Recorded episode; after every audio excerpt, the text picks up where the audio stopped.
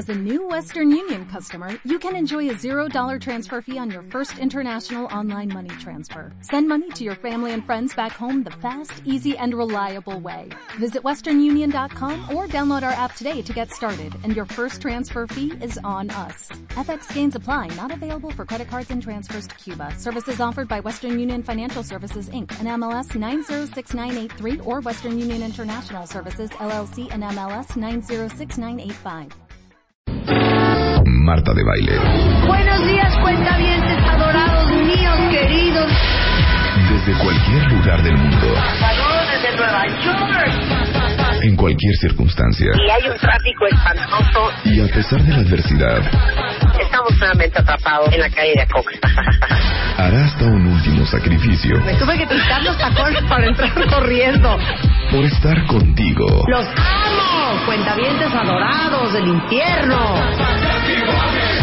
Marta de Baile en vivo. Solo por W.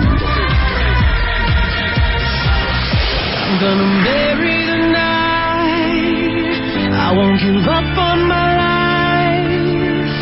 I'm a warrior queen,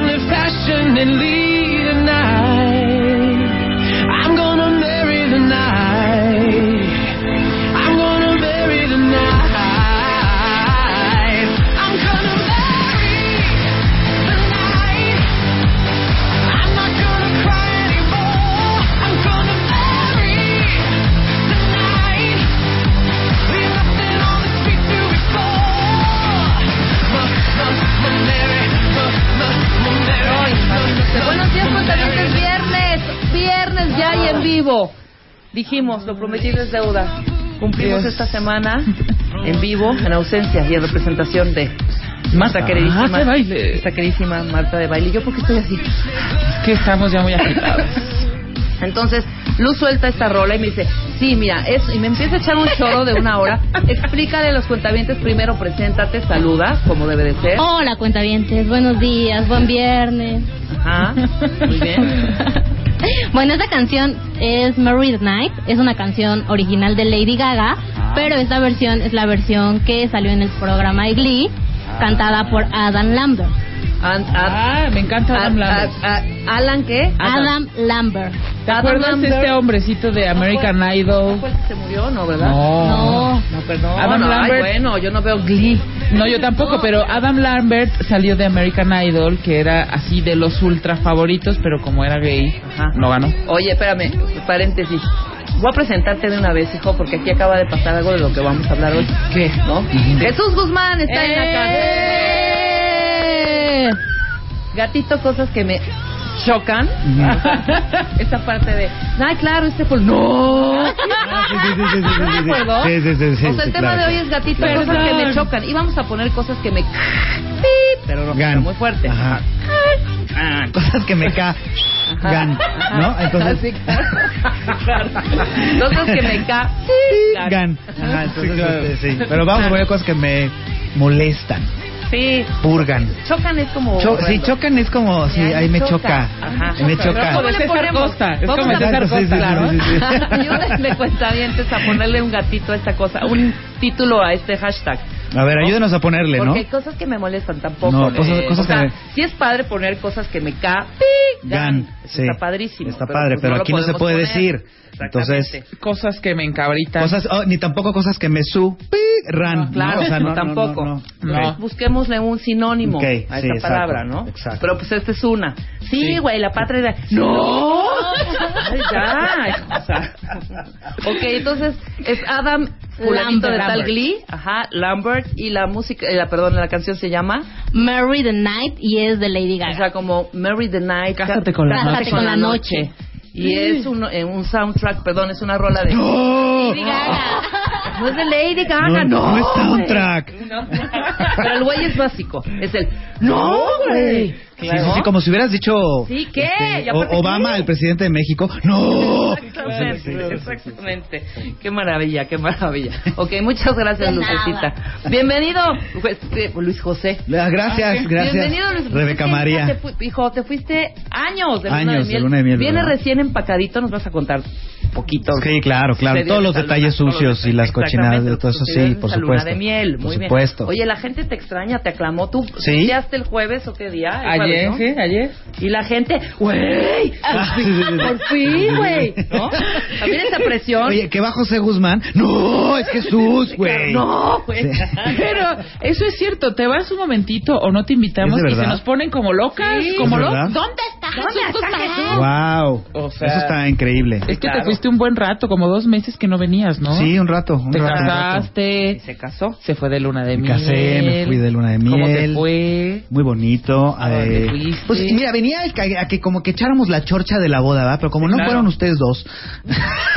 Ya. Yo tenía trabajo, te lo dije. Las dos pasaron salidas, ¿eh? Así de- Este... Este, No, güey. No. Sí, yo tenía trabajo, discúlpame. Sí, lo sé. Y también me, Ay, me no. disculpo, te ofrezco una disculpa, disculpa públicamente. Tampoco te envié regalo. No, nada, no, no es... Soy una grosería. Hoy en día la gente es una peladización. Sea, es horrendo. Con no, las no, no, bodas. pero ya te dije ahorita afuera, ni me pelaste. ¿Qué necesitas, hijo? Porque es horrible. O sea, Sí, imagínate. es, es bien chistoso, ¿no? Que es- pues mira, calzones últimamente me están como que ya fallando. Ya no hay... Los calcetines. Los Ya no tengo el calcetines par, ya, ya no están- tengo el par. ya la uñita ya les hizo hoyo adelante, así Qué que asco. macoco, así ya te... Claro. Qué asco, sí. Ahora está padre esto de la mesa de regalos y porque ya escoges tú lo que quieres, etcétera, etcétera. Porque antes, hijo, era, de repente abrías tu regalo y, Y era, ¿dónde híjole. pongo este florero? ¿Dónde? Ah, sí, ¿No? exacto. O cinco floreros iguales.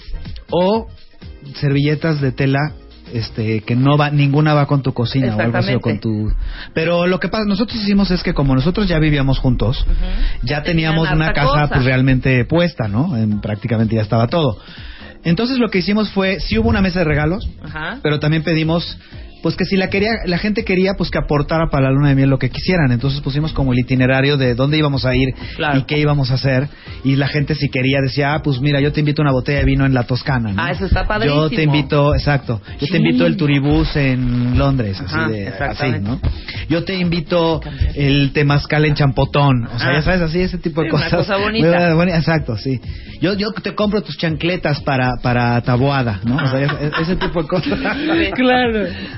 Oye, entonces, ¿te- ¿qué día te casaste? ¿Te casaste el 15 de? No. Fueron dos días. Fíjate que me casé en mi cumpleaños. Ah, me claro, casé. El civil fue el, día de mi cumpleaños, que fue el 18 ¿Fue de octubre. intencional o? No, lo que pasa es que nosotros nos íbamos a casar en enero. Ajá.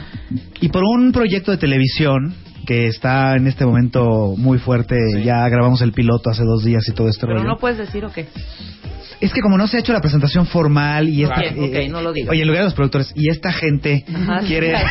sí, claro, y esta gente. Y esta gente quiere, ya sabes, hacer el show y la forma y todo. Pues No me vayan a regañar por adelantarme. Pero bueno, me dijeron, no te cases en enero, porque por ahí arrancamos. Ajá. O sea, adelantamos la boda y la bronca fue volver a encontrar un lugar que nos gustara. En las fechas. Fecha, exacto. Entonces, caía, era o 18 de octubre Ujú. o 19, haz de cuenta.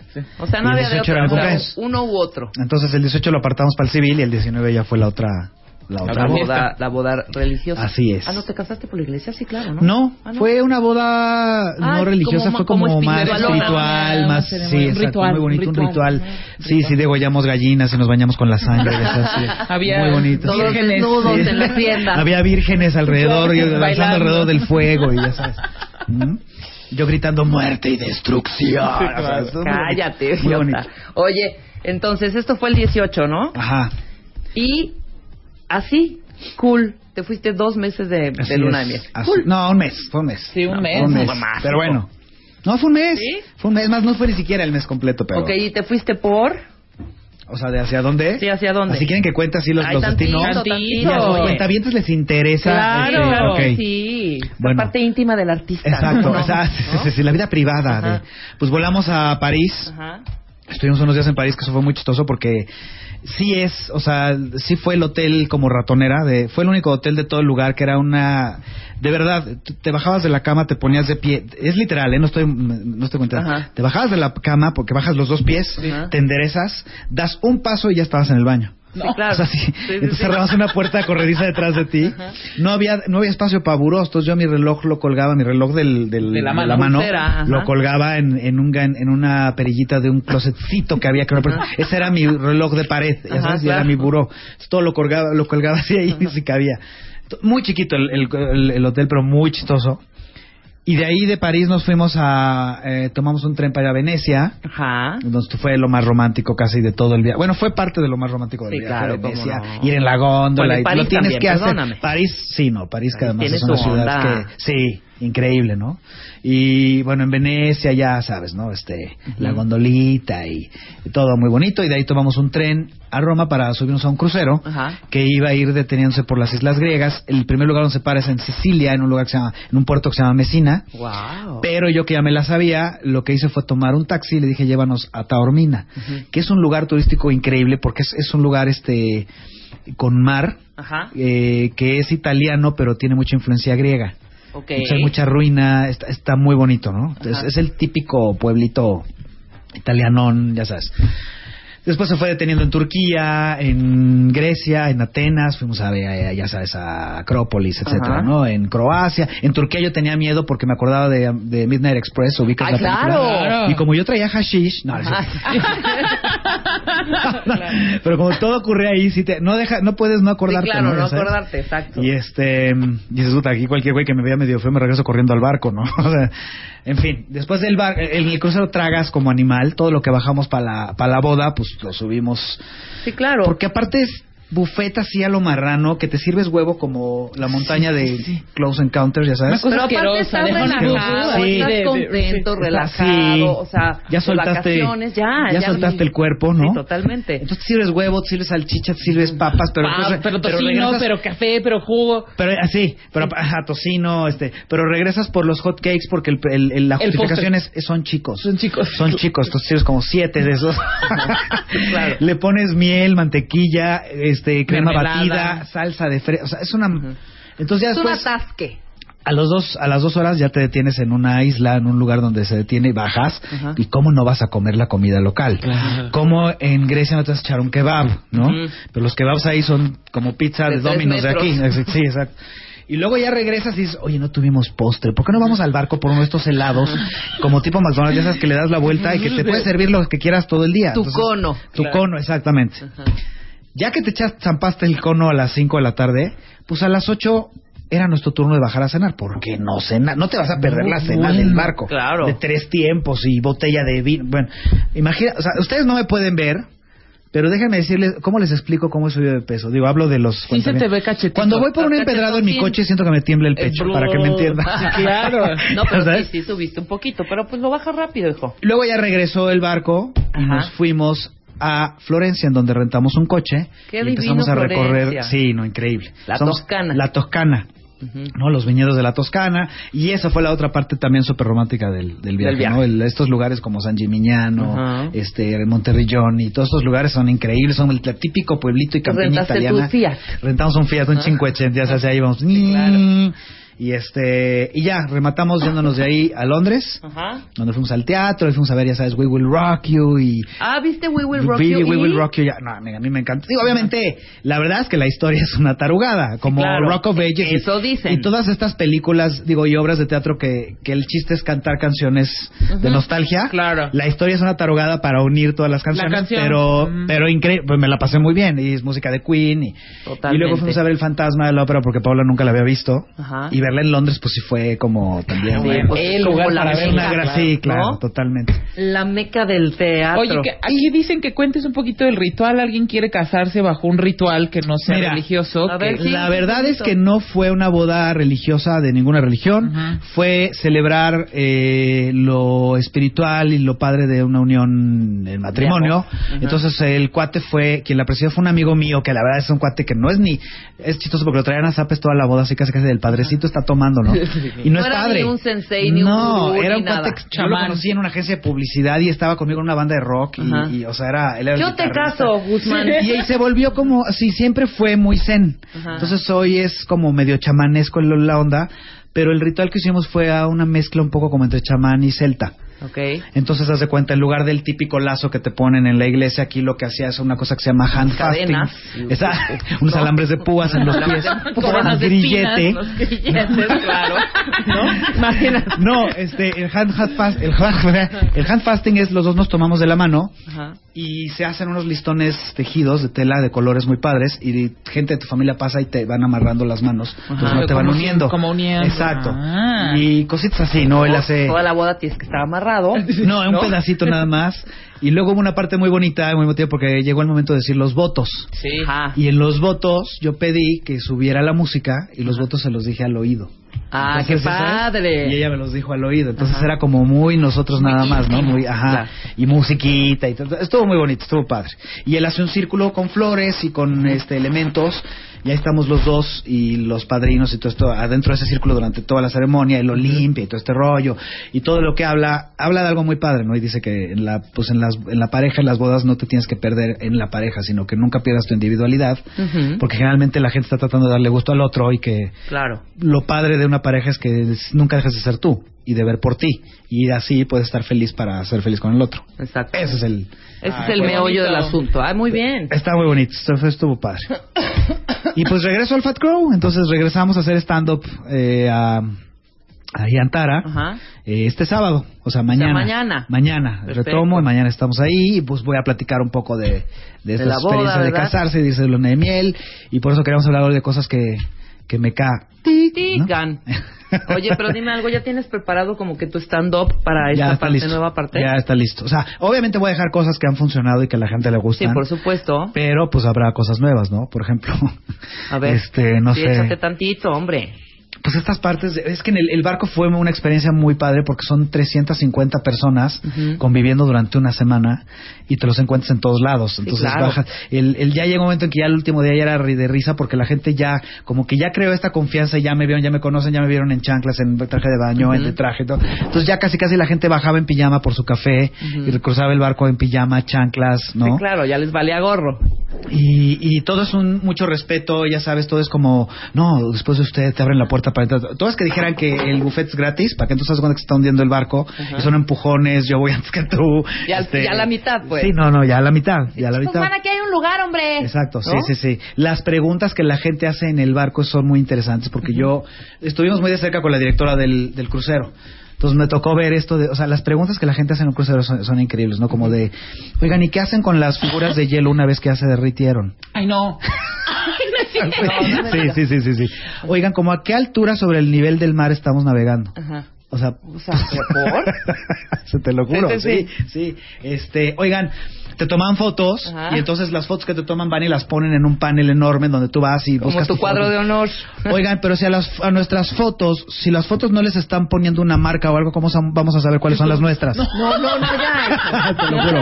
No, no es cierto. Jesús, Te lo no juro, cierto. te lo juro. Oigan, Oye, ¿y la edad promedio, perdón? La edad promedio había- estaba muy mezclado. Había desde Claro. chavitos, veintitantos, este, que se iban a echar relajo, hasta viejitos, ¿no? Ajá. Entonces, No te tocó un crucero no. de, de, de edad madura, pues. Homo- ¿no? Sí, no, no, no, vea, estaba muy mezclado. Estaba mezcladones, está padre. Está, padre. Y luego otra cosa que me dio estaba lleno de gente oriental, que los orientales son todavía peor que los mexicanos porque no respetan tu espacio vital, son como de bulto, hablan de claro. bulto, le están gritando a su hijo y te están gritando, tiene aquí en la oída, porque está en la oreja, porque están- Ajá. estás en una fila, y le están gritando al niño que está hasta allá y ¡Ah, no, no, ma! Aparte huelen a arroz fermentado, o sea, el alientito así a como soya. que- a soya, cañón, ¿no? es muy cañón. Y lo que más me gustó es que de repente oí una señora que llegó con otra, las dos orientales, y le dice, eh, perdón, ¿es, ¿es usted coreana? Y ellos le dicen, no, no, soy filipina. Y ahí fue donde dije, qué fregón, güey, ellos tampoco saben. Sí, claro. Tampoco saben. ¿No? Wow, ellos sí, tampoco saben la diferencia. Yo fui a preguntar el otro día en un súper, porque estaba necia una amiga, son coreanos. Yo, güey, son japoneses. Ajá, sí, son claro. coreanos, son japoneses. Soy con... Y ahí paré al pobre hombre, o sea, un susto que se pegó. Me dice, sí, dígame. Le digo, perdón, nada más quiero preguntar, ¿Corea o Japón? No, Corea. O sea, sí. Bueno, estabas, eh, estabas en, pudiste haber dicho, sí, claro. pudiste haber dicho, sí, China. Ajá, ¿no? exactamente. Este, sí, no, no, no, ibas, ibas más Iba o menos. por ahí, iba por ahí. bueno, ya respiré y Sí, descansé. claro, dije, ellos tampoco saben. decir la, saben la diferencia, ¿no? Qué fregón, hijo. Pues todo esto de estar en bulto, aparte, una de las cosas que me molestan, y esto es en general, esto entra en todo, esto entra en cines, teatros, Ajá. especialmente. ¿Por qué? O, o sobre todo cuando la gente está muy aperrada, haz de cuenta, en esos camioncitos que te suben para ir a tomar el avión, Ah, sí, que sí, no te sí. subes directamente desde la terminal Sí, y pasas sí. por el gusano, sino El que tienes que shuttle. subir al shuttle, Ajá. exactamente. ¿Por qué cuando la gente está toda más aperrada, que traes casi la axila del, cuat- del, del brother aquí Sí. en la oreja y demás? Entonces empiezan los ataques de tos, Ajá, de estornudar, Igual. los bostezos, La carraspera. la carraspera, Claro. ¿no? Que es lo mismo en los momentos de silencio del cine o el teatro. Pero creo que es, es nervioso, ¿eh? Es Creo que nervioso, es nervioso, ¿verdad? porque igual en- si te das cuenta en los elevadores es lo mismo. Es lo mismo en los elevadores. trepas a un elevador y hay un tosijoso al lado. O sea, ¿sabes? O sea, sí, de repente. Ahora, es como que no sabemos qué hacer con nuestro silencio. Estás en el teatro o en el Exacto. cine viendo una película o una obra y está la acción y la música. Llega el momento en que hay como una escena en silencio que tiene que estar en silencio porque es sutil y empieza. y entonces uno voy hasta allá. O, o, ¿qué es peor?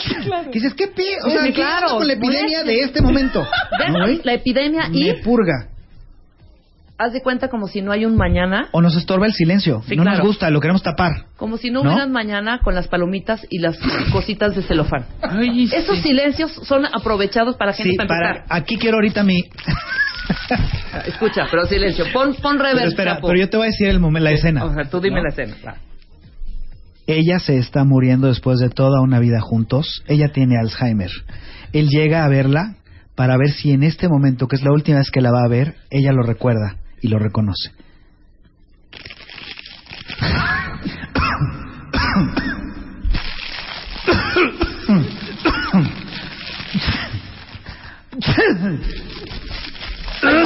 Qué horror, Qué ¿eh? Espanto, no, sí. no, no, no, no, muy mal. No, es No, cierto, horrible. pero lo del Es celofán es terrible. El celofán y el- No traigo ahorita las palomitas. Por favor, no mastiquen así las palomas. De verdad es Oye, ah. la- la paloma y la tostada, ¿eh? No, Pero ahorita vamos, ahorita vamos a otros. Ahí te va otro momento ¿Les, también. les gusta el hashtag? Me, me enchila, me enchila Me- tal. cosas que me enchilan. Men- Cosas cosas que me enchilan. enchilan. Ok, me va. enchila tal, me Va, tal. va. Ok, Ahora, vamos a hacer una pausa Va, rápido venga, y venga, ahorita venga. seguimos tirándole. No se vayan. Paramos un momento y ya volvemos. Más Marta de Baile en W. Marta de Baile. Ya regresamos. Más Marta de Baile. Regresamos en W. Estamos de regreso, diez y media de la mañana. Y Jesús Guzmán, por fin, con En la 10 casa. kilos más, pero... Exacto. Pero Sí, con sí, la- sí, sí. los, mismos chistes, los mismos, Sí. las mismas, Las mismas la misma tarugadas. rutina, Sí, pero exacto. con 10 kilos arriba. Exactamente. Bienvenido, Jesús. Soy como Elvis antes de que se fuera. Exacto. Así estoy ahorita, así más o menos. Como John Travolta, pues. Así como John Travolta, John Travolta. en Hair. En Así, hair. así estoy. no, no es cierto. Estás cachetoncín, pero no estás tampoco que digas, Sí. uy. No, no veas, la- no veas la panza. Si, te- si me abro la camisa No, la panza, dicen, gracias. no, güey. No, güey. Oye, la gente mega aprendida, ¿eh?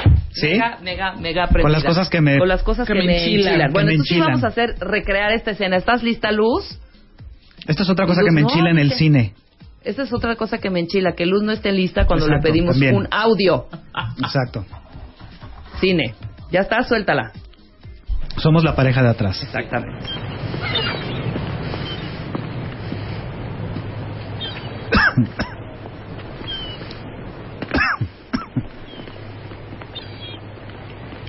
Oye, este no es el que sale en, en la de en la, en la de Speed, el que sale con el ¿cómo se llama el pelón este? El que está fuerte. El fuerte este que sale en la de Fast and Furious. Ah, sí, este, Vin Diesel, Vin Diesel. No, no es él, no es ese él, Vin no, no, Diesel, no, no es él, no es él. es The ¿Te Rock. parece? The Rock, no el de The Rock. No, está más a ver, chaparrito, pregúntale ¿no? a tu tía, a ver qué está allá. Tía, tía, ¿cómo se llama el que sale en la de Fast and the Furious? ¿Verdad verdad que no es Vin Diesel? No, no es ese, hijo. No es ¿Verdad que no es? Oye, te- trae- traes el, pásame el topper con las rajas. Topper con las rajas, nadie lleva topper con rajas. esos cuchicheos son molestos. Molestísimos. Como si la estuvieran viendo en su casa, ¿no? Exactamente, Eh, exactamente. en la sala de su casa. Y Ahora. lo estés viendo en la sala de tu casa, es horrible estar comentando mientras Sí. está la película. O otra cosa que me purga en el cine, la ves con alguien que ya la vio y está, ve esto, Ay, sí. ve esto. Sí. Ve, ve, esto, ve, esto, viene, ve, viene, esto. viene, viene, viene. Ve, lo que le va a decir, ve lo que le va a decir. Aguas, aguas, aguas. Sí, claro. Pues estoy viendo, güey. Pues no, no, no estoy tapando los ojos. Déjame que lo vea. Exactamente.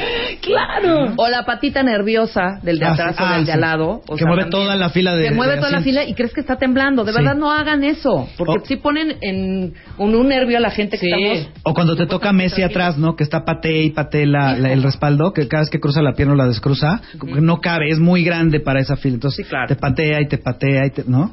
Ahora, ¿tú crees que con una mirada los vas a... va- van a creer Sí. ellos que ya te diste Que ya te cuenta? molestó. no, ¿eh? Les vale, Les vale gorro. O sea, voltea, los ves y hasta puedes hacer así.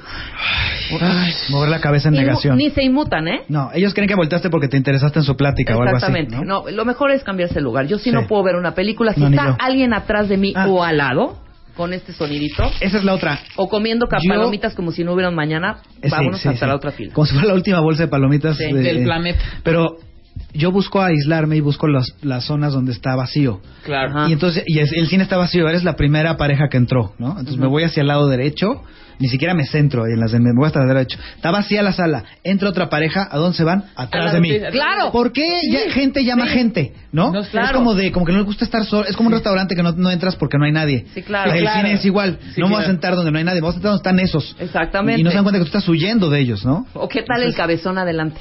Ah, sí. No, el, no, el hipster. O el con el afro. con el ¿no? afro. Así de, sí, adelante de ti. Bueno, aquí está perfecto, aquí me voy a echar delicioso, aquí veo... Y ahí va ahí en el En el cabezón, teatro. enfrente. En el teatro, En el teatro o de- en el, sí. en el cine no tanto, en el teatro. En el que te tapa casi todo el escenario. Sí, ¿no? caray. O sea, O en un concierto. en un concierto yo cuando fui a ver a Paul McCartney al Estadio Azteca, ¿de dónde salió tanta gente alta? O sea, nunca me encuentro y ese día yo que soy alta no veía nada y era pura gente de 1.80.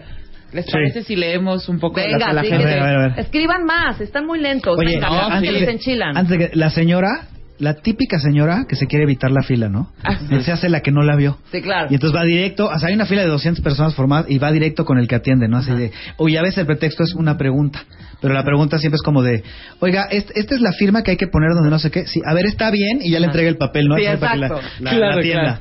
Pero a ver, ¡A ¿qué- la qué- cola, a la cola! A ver, lee. Cosas que me enchilan, dice Miri. La mamá que le explica al niño la peli en el cine Ah, o sí. le tapa los ojos en friega para que no, o No- sea, no vea la que escena. no vea la escena. Mejor que no los lleven, ¿no? Eso es, eso es cierto. Cosas que me enchilan. Vas al cine y los de atrás, bueno, esto ya lo vimos, se sientan en la cafetería, plática y plática todo volumen, lo que acabamos de hacer. Que me hablen cuando veo una peli. Exacto. eso no está Es bien. Sí, que lo te mismo. estén hablando. Sabes también que es pare- igual parecido. Yo soy pambolera, me gusta el fútbol. Sí. Que se reúna la gente a ver el fútbol, ese es el, mo- el, el motivo por lo cual nos estamos reuniendo. Y se pongan a platicar de otra cosa. platicar dos, ajá, De otra cosa. Y viste la horrible. Sí, sí, sí, sí, sí, También me enchila cañón. ¿Qué más? ¿Qué dice la gente? Eh, mm, cosas que me enchilan. Gente que porque ya te conocieron un día te quieren saludar de beso a fuerza. Oigan, el beso no es a fuerza, ¿eh? Es sí, claro. insoportable. claro, claro. Ah, bueno, ahí te va. Eh, entre hombres, que pues nos saludamos de mano, el de la mano sudada. Ay, qué asco. Que primero se la, como que se la seca en la cara y luego ya te la estira, te la extiende. Puta, no. güey. Ya no te dan ganas No de me dárselo. entregues el pescado ese que traes ahí. en la- no, no lo voy a agarrar, güey. No, no lo voy a agarrar. Oye, vámonos a los mails. ¿Qué tal? Te mandan un mail general donde están copiados. Ay, Ah, parecen 700, unos 350, sí. 350, 350. ¿no? Y todos información. contestan copiando a todos. ¿Por qué? Pero El all. Ok, lo checo. Enterado. enterado, enterado, enterado, enterado, enterado, enterado. Sí, Asisto, muy ahí bien. estaré. Eh. Oye, eh, ¿hay que llevar algo? Ajá. Eh, sí. ¿qué, Y luego qué le llevamos? contestan, sí, ¿no? sí, claro. o sea, que Y le puta, contestan 30. Puta, sí, no, no, no. Ya lo puse en el, en el está pegado a el cuerpo del mensaje hace 10 mails. ¿Qué no saben que cada vez que alguien contesta a todo mundo en su celular le, le da un aviso? O sea, ¿no? Entonces, O la gente, oh, bueno, y regresando al cine, a la gente que le suena el teléfono en el cine, oigan, ya vibran todos. Hasta Sí. los más chafas vibran. Pero no o los en que el cine, contestan así de... Ah, que según están bajando la voz. Y, ajá, estoy en el cine. Ya llegó tu mamá. Oye, que me haga, dile a, dile a, a- dile a, a, a Fabiola que me haga unas quesadillas. De, o sea, puta. No, Y dos no. segundos después, Sí, Sí, alguien, ah, no sí, falta el alguien, típico. no falta el típico. Y el otro, y el que está hablando, pues salte, sí, salte. salte ¿No? tú. Y entonces ya Sí. empiezan a subir la voz. Ahora, en Y el, empiezan a discutir, ¿no? Entre sí, en ese portal. todos también ya tienen altavoz. ¿Por qué Ajá, sigue la claro. gente hablando en el coche por teléfono con el teléfono en la oreja? No sé, y aparte por ¿No? seguridad también. Exacto. O sea, ¿por qué siguen hablando así como si estuvieran parados en la calle? Ahora, lo del ring del teléfono, te voy a decir algo, no solo en el cine, hijo, ya en cualquier lugar es molesto, de verdad, en un restaurante o en... Bueno, te voy a decir- te voy a decir dónde- casa, te voy a decir- te voy a decir- el celular. Te voy a decir la peor. En la boda, en la ceremonia espiritual, este cuate lo primero que dijo fue, yo sé, y súper en buena onda, dijo, yo sé que es difícil y que todos estamos en el momento que vamos a tomar fotos y con WhatsApp. Vamos a tratar de, por este momento, dejar los celulares, pero porque quiero que estén aquí y ahora todos y que estén presentes. Claro. Bueno, la persona que está, la señora que estaba atrás de mí, el novio, yo todo el tiempo en la boda oía, "Trilin, trilin". Estaba whatsappeando No. y ni siquiera en silencio. Entonces yo en las fotos de la boda sale la señora atrás de mí, clavada en el celular. Sí, claro. el- ¿Y quién ¿Qué era? tal? ¿Quién era Hijo, esta señora? Hijo. No era tía Conchita. Hijo. No, Sí, mi no. suegra. Sí, la esposa de mi papá. No, no, no era Marta de baile que nos estaba chismeando. Ujú, Seguro. Sí. Ok, ¿qué más dice la gente? ¿Qué más dice la Dicen. gente? Cosas que me enchilan. Cuando no traigo mis audífonos y que me hablen. Ven que traigo audífonos, o sea, no me interesa la conversación, es horrible. Los audífonos uno se los pone para que nadie te hable. Exacto. Y ahí están, así de, oye. Mil oye, preguntas. Oye, oye. ¿Sabes qué otra cosa me purga? Pero es que este es más actuado, lo tienen ¿Cuál? que ver, pero en el avión. Cuando dicen no se levanten hasta que el avión haya hecho alto total. Y entonces nada más el avión hace un clic del frenón y oye todos los cinturones. Claro. Pero los que están adentro en ventana y en medio que se paran, nada más porque ya quiero estar parado, pero están doblados porque les tapa la, la parte de arriba donde metes las otras. Claro, Entonces, claro. así están hasta que abran la puerta doblados. En siete. en posición de siete todos, ¿no? Ya sabes. O esa manía de sentarte antes de que antes de que despegue el avión. Ya te sientas, estás esa manía de pararse al baño justo Ah, sí, cuando sí, te acabas de cuando sentar. te acabas de sentar. ¿no? Entonces, con con permiso, permiso. con permiso. No, ¿Qué ¿Por dices, qué? güey? O ahí te va otra. Hagan pipí antes de O ahí te subirse al avión. Vas a pasar por el detector de metal donde te revisan todo que te tienes que quitar todo y ponerlo en una charola y el Ajá. cinturón. Bueno, el güey que se espera a que le toque a él va a empezar a quitarse el reloj, Sí. este, el cinturón, ¿ya sabes? Ay. Ahí, ahí, cuando ya le toca a él. No. O saliendo del avión, el que ya, ya empezó a salir la gente y todo, y el que está delante de ti, ya le toca, él ya está libre todo, y ahí abre la gaveta de arriba, saca su maleta, que dices, güey, Claro. media hora para bajarla, Exacto. ¿no? ¿Y qué tal? Sí. El letrerote enorme, no líquidos, no botellas, Ah, sí. no nada, en ninguna Y llegas con la bolsa. No, vas con prisa. A mí me dejó un avión por eso, de verdad. Me dejó un avión porque las que venían adelante de mí eran dos chavas. Y todo. O sea, con una botella Bonafonte, o sea, haz de cuenta que Sí, traían el garrafón. el- el garrafón. No se puede, trae más. Sí, a tirarle el, bo- el boteraje, el agua. Me dejó el avión, de verdad el me dejó el avión, ¿eh? Sí. Corriendo, porque aparte esos. eh, También algo que no soporto, que me purra.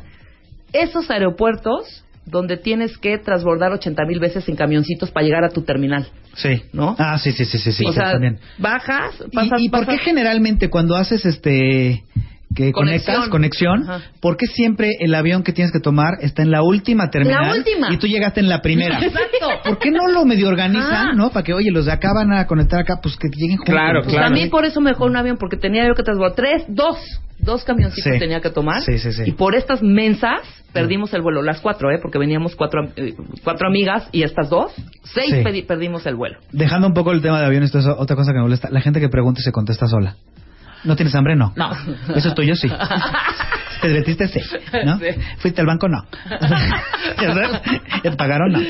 Híjole, no, no mi puedo. mamá es de, ¿vas a salir? No. sí, te lo Sí, claro, claro, claro. Pero mi sí. mamá es, checa esto. De mamás. Es que de mamás Espera, hay cosas. Pero esto es, es eh, genial. Pestaña postiza, yo. Sí. Muy acá. maquillándome impresionante. Ajá. Super Sí, claro. outfit. Minifalda. Ajá. Este. Entonces me paro tantito, no sé qué, por, por algo. Ahí. Ajá, entra o pasa por donde estoy. No vas a salir, ¿no? Ah, sí, claro, no. O sea, no vas a salir. ¿no? Ah, bueno, esas son las preguntas. O sea, por. Preguntas tontas. O sea, no, mamá, me puse esto para ya dormirme. Vengo, vengo llegando del McDonald's. Ah, ¿ya comiste? No, es que estuve atendiendo y ayudándoles porque tenían mu- mucha gente y había poca gente haciendo las hamburguesas. Les fui a Sí, echar claro. la mano un rato, ¿no?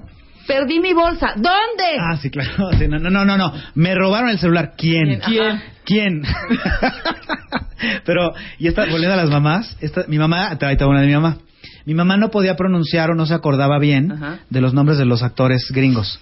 Claro. Entonces, ¿qué hacía? Los tropicalizaba. Ajá. O sea, Fui a ver la película de esta de esta mujer, ya sabes, esta Julia Torres, que sale, ya sabes, con el karateca este buenísimo, este, el Jean-Claude Galván. claro. Bye. ¿Sabes? Galván. Pero te acuerdas de esta, ay, la, la, la güera esta. Aparte ya sabes, ah, tu papá que quiere que adivines la película que vio y si no la adivinas se enoja, ¿no? Aparte, ya sabes, fuimos a ver esta, la de, la de el actor este americano, el güero este. Y tú, Sí, ah, este, ¿Cuál? y tú, este, y tú, eh, Robert. Brad Pitt. No, Brad, no Brad Pitt, hombre, Jesús. Ya sabes, la del tipo este que, que se enamora de la chava. Ajá. O sea, que te está diciendo nada. Sí, aparte Y se está- empezaron a poner de mal humor. se empiezan, Sí, a, claro, poner, porque no les se empiezan a poner de mal humor, Claro, por eso. claro. Sí, porque, ay, hombre, tú, tú te dedicas a esto, ¿cómo no sabes? Claro, ¿Ya sabes? exacto. Sí, Aparte, creen que conocemos a todos. Todos. Oye, ¿qué tal, qué tal es Fernando Colunga? Ay, pues no sé. ¿Cómo no sabes si trabajas ahí? No, no sé. sí, claro. ¿No? Creen que conoces la vida de todos. exacto, esa es otra. Mi abuelita era, ay, qué bien trabaja esta niña Lupita. Ah, qué bien trabaja. Qué bien trabaja. Y te Pero saca de la película Sí, claro, totalmente, claro, ¿no? claro. De- Yo viendo la tele con, con ella, yo, ¿cuál Lupita? Esta Lupita. ¿Cuál abuelita? Lupita, Lupita Paleta. Ay, Lupita Paleta. Lupita. Bueno. Lupita Paleta, mi vida. De esas de, de esas de, de, de tropicalizar así. Ay, la típica esta de la, la, la de hace muchos años, la güera preciosa esta, la Marilyn Monroy. Ajá, Monroy. Monroy. ¿Ya sabes? Sí, genial, genial. Apunta, hay que, es que hay muchísimos. Es que hay llegando- muchísimos. A ver. no ¿Qué tal sabemos- que está en pleno aguacero y vas llegando a tu casa y pues, no traes llaves, ¿no? Y sale tu papá, ¿qué no traes llaves? Y Ah, tú sí, claro. empapado Ah, bueno. así de, Ah, bueno. ¡no, ábreme! Es como cuando chocas, ¿no? Le das un besito al de adelante, se baja. y te- ¿Qué no me viste? ¿Qué no me viste? No, sí, pero Claro. te quería decir algo, ¿no? O sea, Sí, Las filas en el súper.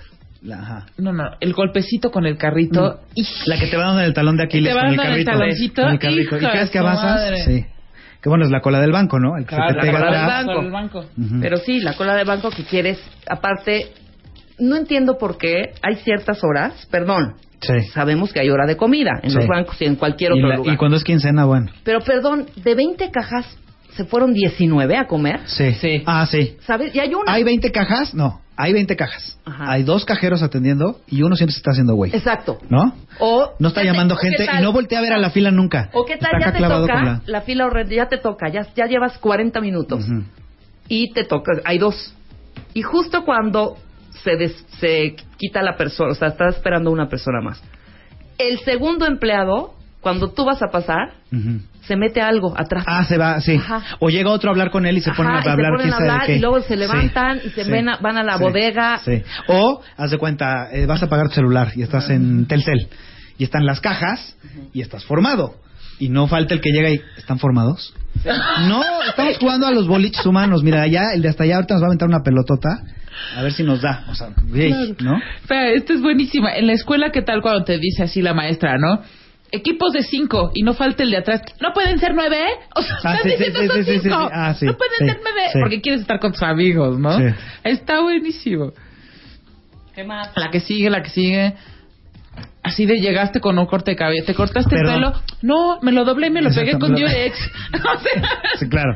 Sí, claro, que, estás, que llegas empapado y está lloviendo. ¿Está lloviendo? No, eh, había mucho O tráfico, me a vine tu por el y drenaje. ¿Ya llegaste? O Sí, sea, claro, sí, ya ah, bueno. llegaste. No, bueno, este es real, ¿eh? ¿Cuál? Este es real, aeropuerto. Se pierde Sí. mi maleta, llego, llegas enojado a, a, pues, equipaje perdido. Señorita, perdieron mi maleta. ¿Ya aterrizó su avión? No, tuve un desprendimiento corporal para venirle a decir Exacto, que claro. ¿no? Sí. O sea, sí, qué pregunta.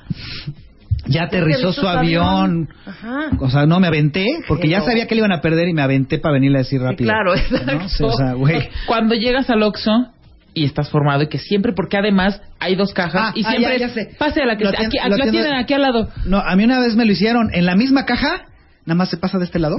O sea, No, que se, no, se agarré todas las cosas y así de acá, otro lado. A ver, aquí sí ya. Pero los que llegan a recargar al amigo aquí 30, 30 Ah, sí, pesitos, sí. ¿Cuál es su número? Y se Ah, meten sí, a su celular a celular a buscarlo. ver. Sí, no. Así de 55. Ah, espérame, no, no, este no es el mío. ¿Qué? ¿Por qué no se saben sus teléfonos? No lo entiendo. Yo creo que estamos ya como bien Amargados. tolerantes, ¿eh? Amar- sí, no, pero sí. es en general. Sí, de sí, verdad. todos. O sea, yo ya veo que alguien en un Oxxo o en cualquier lugar va a recargar cualquier cosa, Me voy. porque ahora todo es Sí, recargable. todo es recargable. Uy, Sí. maldito. Ah, el- la llave, to- la ¿no? llave, La todo es recargable coche, ya. sí, todo recargable. Y, a- y así, la llave es peor porque tiene un numerito. A mí me tocó Sí. fácil, 15 minutos. No, el numerito último no es 4, es 3. No, espéreme, de, dos segundos, déjeme ir al coche. ¿Al coche? a que revisara y no puede Oye. seguir atendiendo porque está en la computadora. No puede- Cosas que me, ¿qué? Que me, enchi- que me, enchilan. Me enchilan. De por sí, la, la, la etiqueta, la regla de etiqueta en una comida, en una mesa es como, ¿no? Muy clara.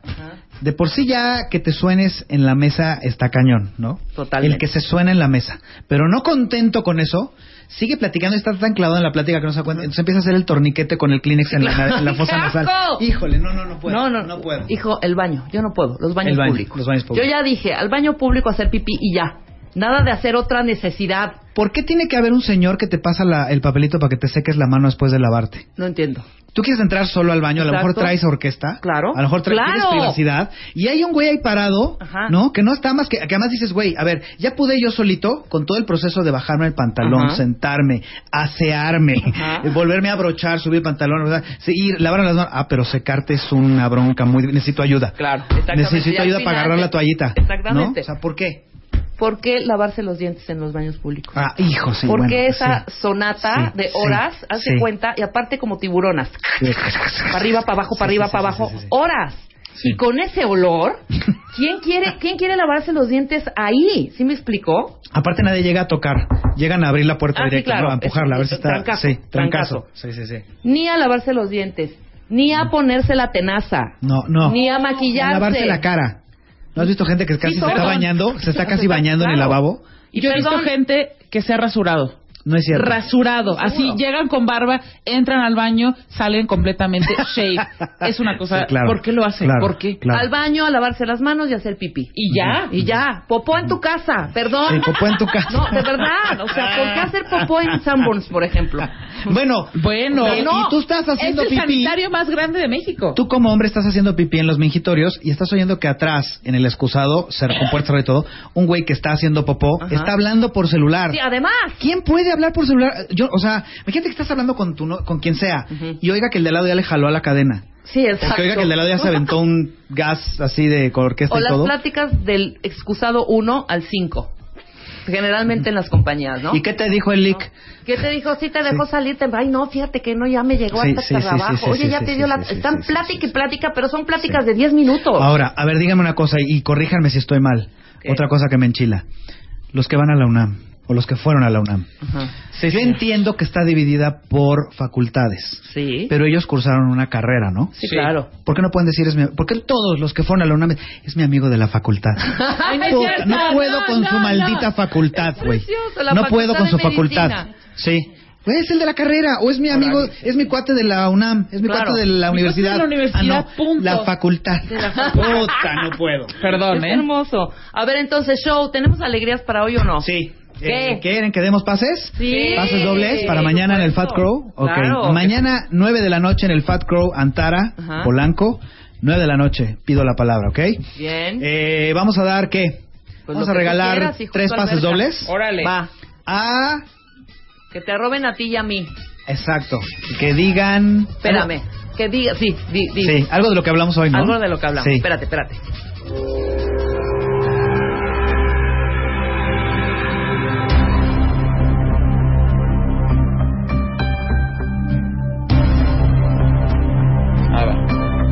Venga, Jesús.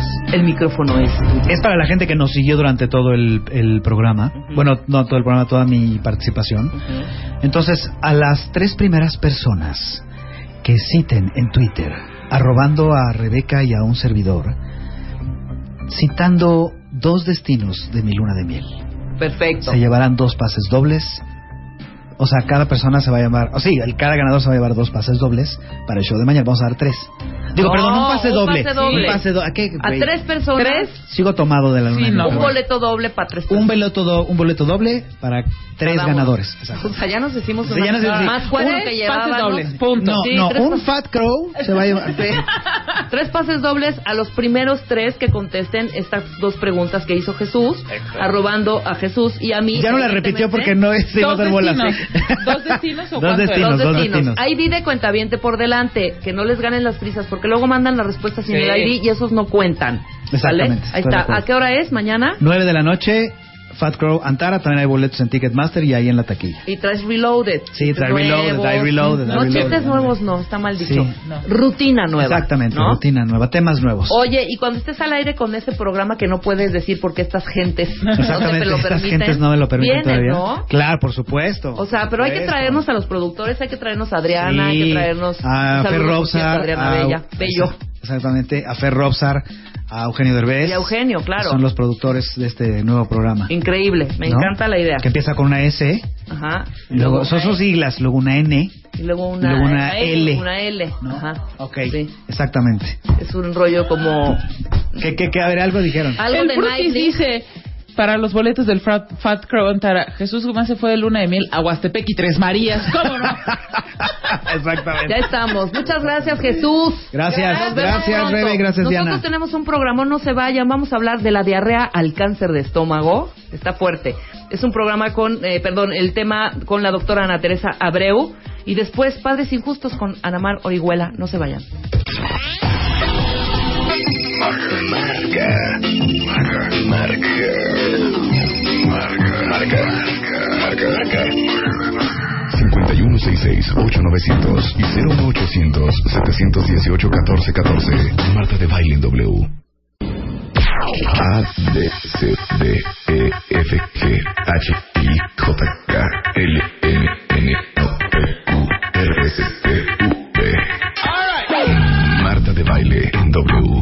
X, Y y Z.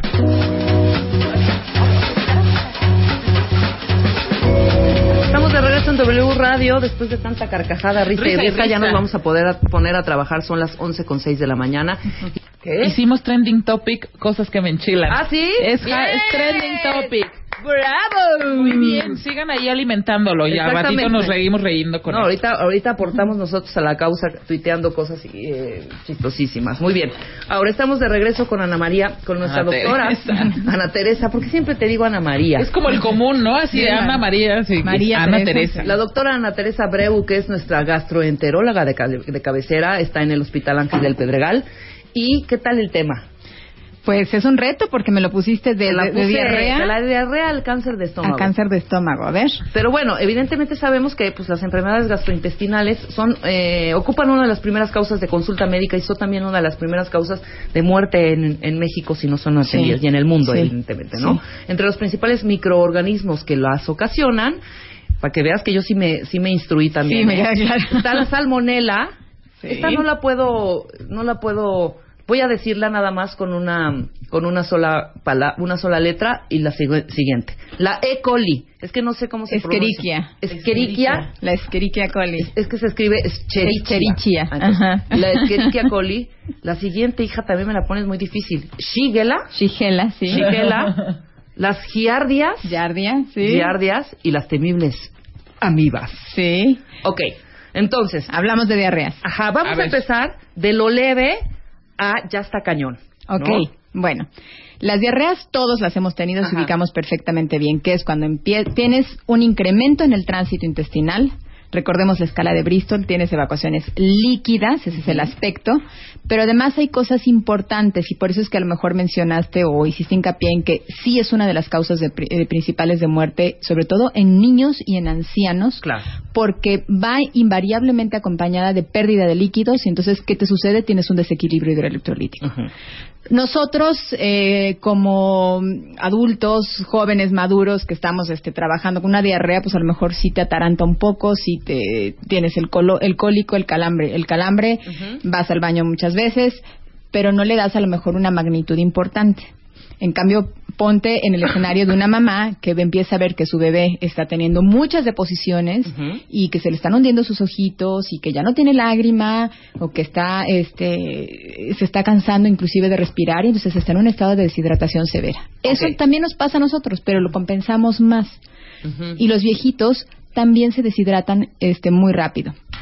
Fíjate que los primeros, el principal agente que te causa una diarrea, curiosamente, no son bacterias, son virus Ok. rotavirus y algo que se llama nora o norovirus, que son que esos sí nos pueden dar a nosotros a los adultos. Los rotavirus son más de niños. Y estas diarreas típicamente son diarreas muy bruscas, muy aparatosas, rápidas, intensas, tienes mucha diarrea eh, y casi siempre es eso, la diarrea, pero casi siempre se autolimitan, solitas se cortan. No tienes que meter antibióticos, no tienes que nada más hidratar, hidratar, hidratar, hidratar y ya. Ok, pero es un signo de infección o no necesariamente. No necesariamente. Norovirus a veces te puede dar y hay un agente que se llama este agente Norwalk y otro agente y otra y otro tipo que es como eh, rotavirus like Ajá. que te pueden dar además un síntoma y eso nos sucede también a los adultos. Es una infección viral, es autolimitante y no requiere otro manejo más que hidratación, que es que de repente tienes eh, la diarrea, el cuadro de, de de calambres abdominales, el chorrillo pues, pero típicamente se te paraliza el, el estómago y entonces empiezas a tener vómito e intolerancia alimentaria. Ok. Entonces, ¿cómo te hidratas si tienes paralizado el intestino y no, no- eh, el estómago y no estás absorbiendo? Claro, todo lo que te metas a la boca lo vas a, salir, vomitarlo. va a Ajá. salir. Y esto, afortunadamente, nos sucede. A veces hay epidemias que tenemos, hay epidemias este, de, de estos agentes, eh, pero curiosamente son muy temporales, son como las, las gripas, son rapiditas y te pasa a veces en una hora, en 24 horas. Y, y dices, bueno, es que no sé qué me pasó, me sentí muy mal y todo, todo, todo mejoró al día siguiente. Estos son cuadros virales. Cuando se instala fiebre, cuando las evacuaciones, hay, hay datos particulares, esto, que te sientas como tóxica. Ya tienes fiebre, tienes escalofríos, tienes dolor de cabeza, dolor muscular, dolor articular. Pero además la evacuación ya no solo es el chorrillo que sale y sale y sale y que estás molesta este, eh, eh, a nivel del ano por- porque estés este, evacuando líquido, sino que la evacuación ya se convierte en pestilente. Ok. Entonces ese es un tip ese es un tip Ajá. para sugerirnos que la diarrea ya es una diarrea bacteriana, donde ya las bacterias están fermentando lo que comiste, Lo que tengas en la panza, ya lo que llegue bueno, aunque, aunque te estés tratando la diarrea, lo que llegue, el consomecito de pollo, lo fermentas y entonces ya están, son evacuaciones que a veces son explosivas, que tienes urgencia, que es córrele, Claro. pero además huelen mal. Ok. Eso puede ser esa ya es bacteriana. Ya es bacteriana. Habitualmente las bacterianas pudieran también comportarse de manera noble y ser autolimitantes, como que las toxinas las, las, las libera tu cuerpo, las saca, solo te hidrataste, hiciste una dieta de reposo, el consomecito, la gelatina, eh, este, te, te hidrataste bien y pasó. Pero cuando se instala una diarrea, esto es, le llamamos diarrea aguda, eh, a un periodo normal de evacuaciones este, eh, que so- es súbito y llamamos diarrea crónica cuando ya tienes diarrea por más de cuatro semanas. Este es un tiempo bien delimitado. Yo no me imagino, o sea, no- la verdad, Ajá. Que imagínate esté con cuatro diarrea, semanas claro, de días, o sea, siete días exactamente a la semana por cuatro semanas con evacuaciones sueltas. Y aquí habitualmente lo que sucede es que la diarrea ya no es tanto el número de veces como la característica, el aspecto. Nuevamente evacuaciones o pastosas, Bristol 6, o líquidas, Bristol 7. Ok. Entonces, aquí este, esta entidad es la entidad que habitualmente tenemos que estudiar. Eso no quiere decir que una diarrea aguda no se tenga que tratar. Muchas veces acaben en hospital, se acaben hidratando, acaben con antibióticos intravenosos. Sí, pero la diarrea crónica es así como que abres un abanico y dices, bueno, ahora por dónde empiezo porque tengo que buscar otro tipo de datos. Claro. Ahora, una cosa es esto que estás diciendo, estas diarreas que duran cuatro semanas. Sí, más de cuatro Pero, por ejemplo, una persona que se levanta un día, desayuna normal, supongamos un huevo, un jugo, y, y a los tres minutos ya está en el baño con diarrea.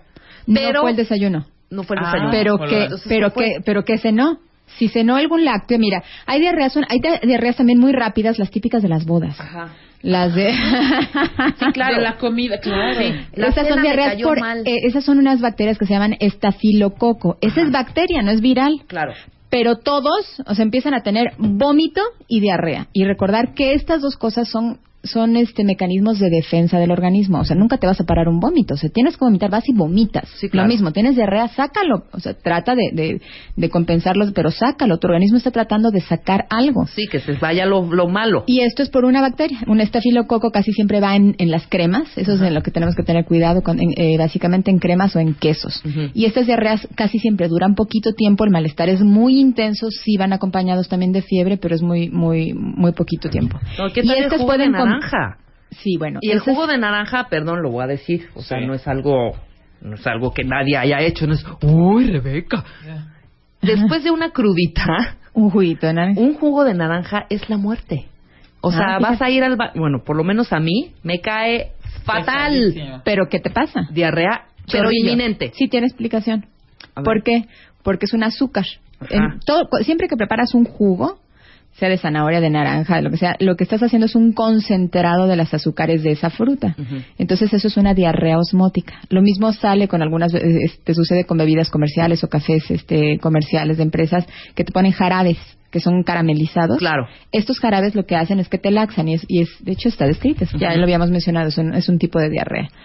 Eh, y es una diarrea osmótica porque jala esa, esa, esa azúcar es tan pesada que jala el agua que tienes en el intestino de todo lo que te tomaste el día anterior en la... Eh, sí, claro, por Y supuesto, sale el en manera, de diarrea. Claro. Sí, es por eso. Ok, ahora vamos a concentrar todo. Entonces, ¿cuáles son eh, estas las las características por lo cual te puede dar diarrea? O sea, ¿qué Dime, dime la lista, por ejemplo, ciertos medicamentos. Ah, puede- vamos a, a ver qué sí puede darte diarrea Sí. y qué no es común que te dé diarrea y hay que buscar otra cosa. Igual es otro padecimiento. Mira, te puede dar diarrea una infección viral. Ajá. Un viajecito también, diarrea del viajero. Te puede dar, te puede dar este diarrea un- una comida que esté descompuesta, una infección, como mencionaste, por Klebsiella, por Salmonella, por Shigella, eh, por Escherichia coli, que hay varios tipos de, de, de esa, por ejemplo, hay varios, varios tipos de diarreas en particular. Hay una que puede presentarse con sangre, otra que puede presentarse con una disfunción, una falla del riñón, que es un síndrome urémico hemolítico, es un síndrome muy raro, asociado a eso, una infección de esta Escherichia coli. Es raro, es raro verlo. Eh, pero eh, aterrizando la información es básicamente un cuadro infeccioso, un viaje, una, una exposición a un alimento, lo que se llaman alergias alimentarias o intoxicaciones alimentarias. Te expusiste un alimento al camarón que tenía toda la y te, y te da a ti la salmonela. Ajá. Esas son las habituales.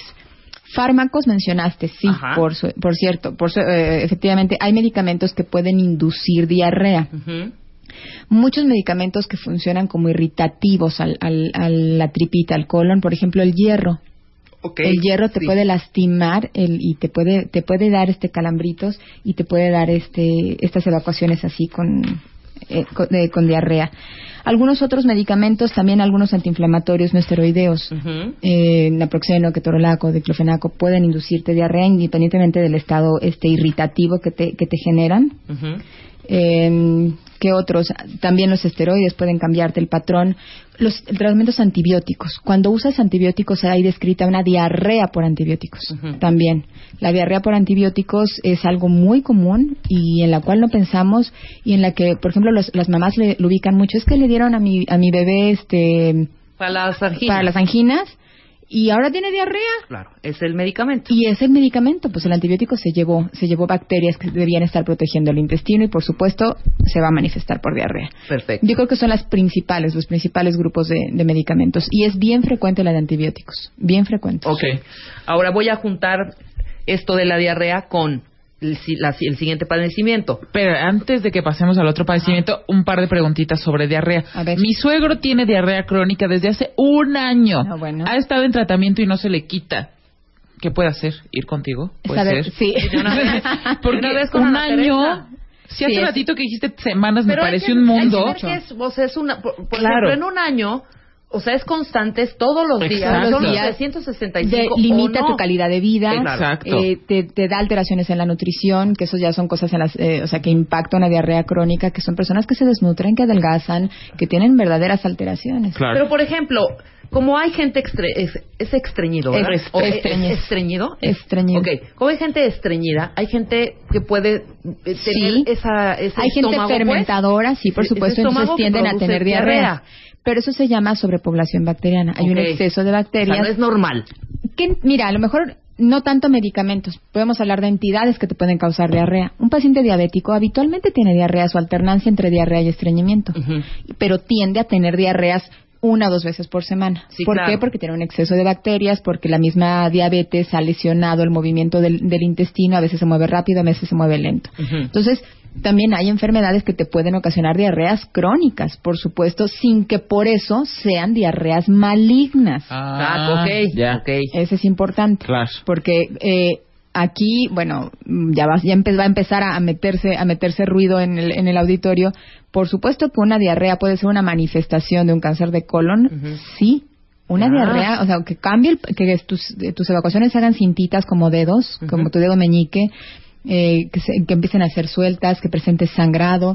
Eh, por supuesto que pueden ser datos de un cáncer de colon, sí, pero no es la idea dejarlos con el temor sembrado de que Claro, tengo por una diarrea, Exacto, cáncer. no. Sí, claro. Pero, pero es una entidad que tiene que estudiarse. La verdad es que no sé, uno, no sé qué medicamentos le hayan dado al paciente, cómo lo hayan manejado, si en verdad han mane- manejado medicamentos para controlar esto y cuál es el trasfondo por el cual Claro. tiene diarrea, que sería lo ideal saber. Claro, a ratito vamos a poner los, los datos de la doctora.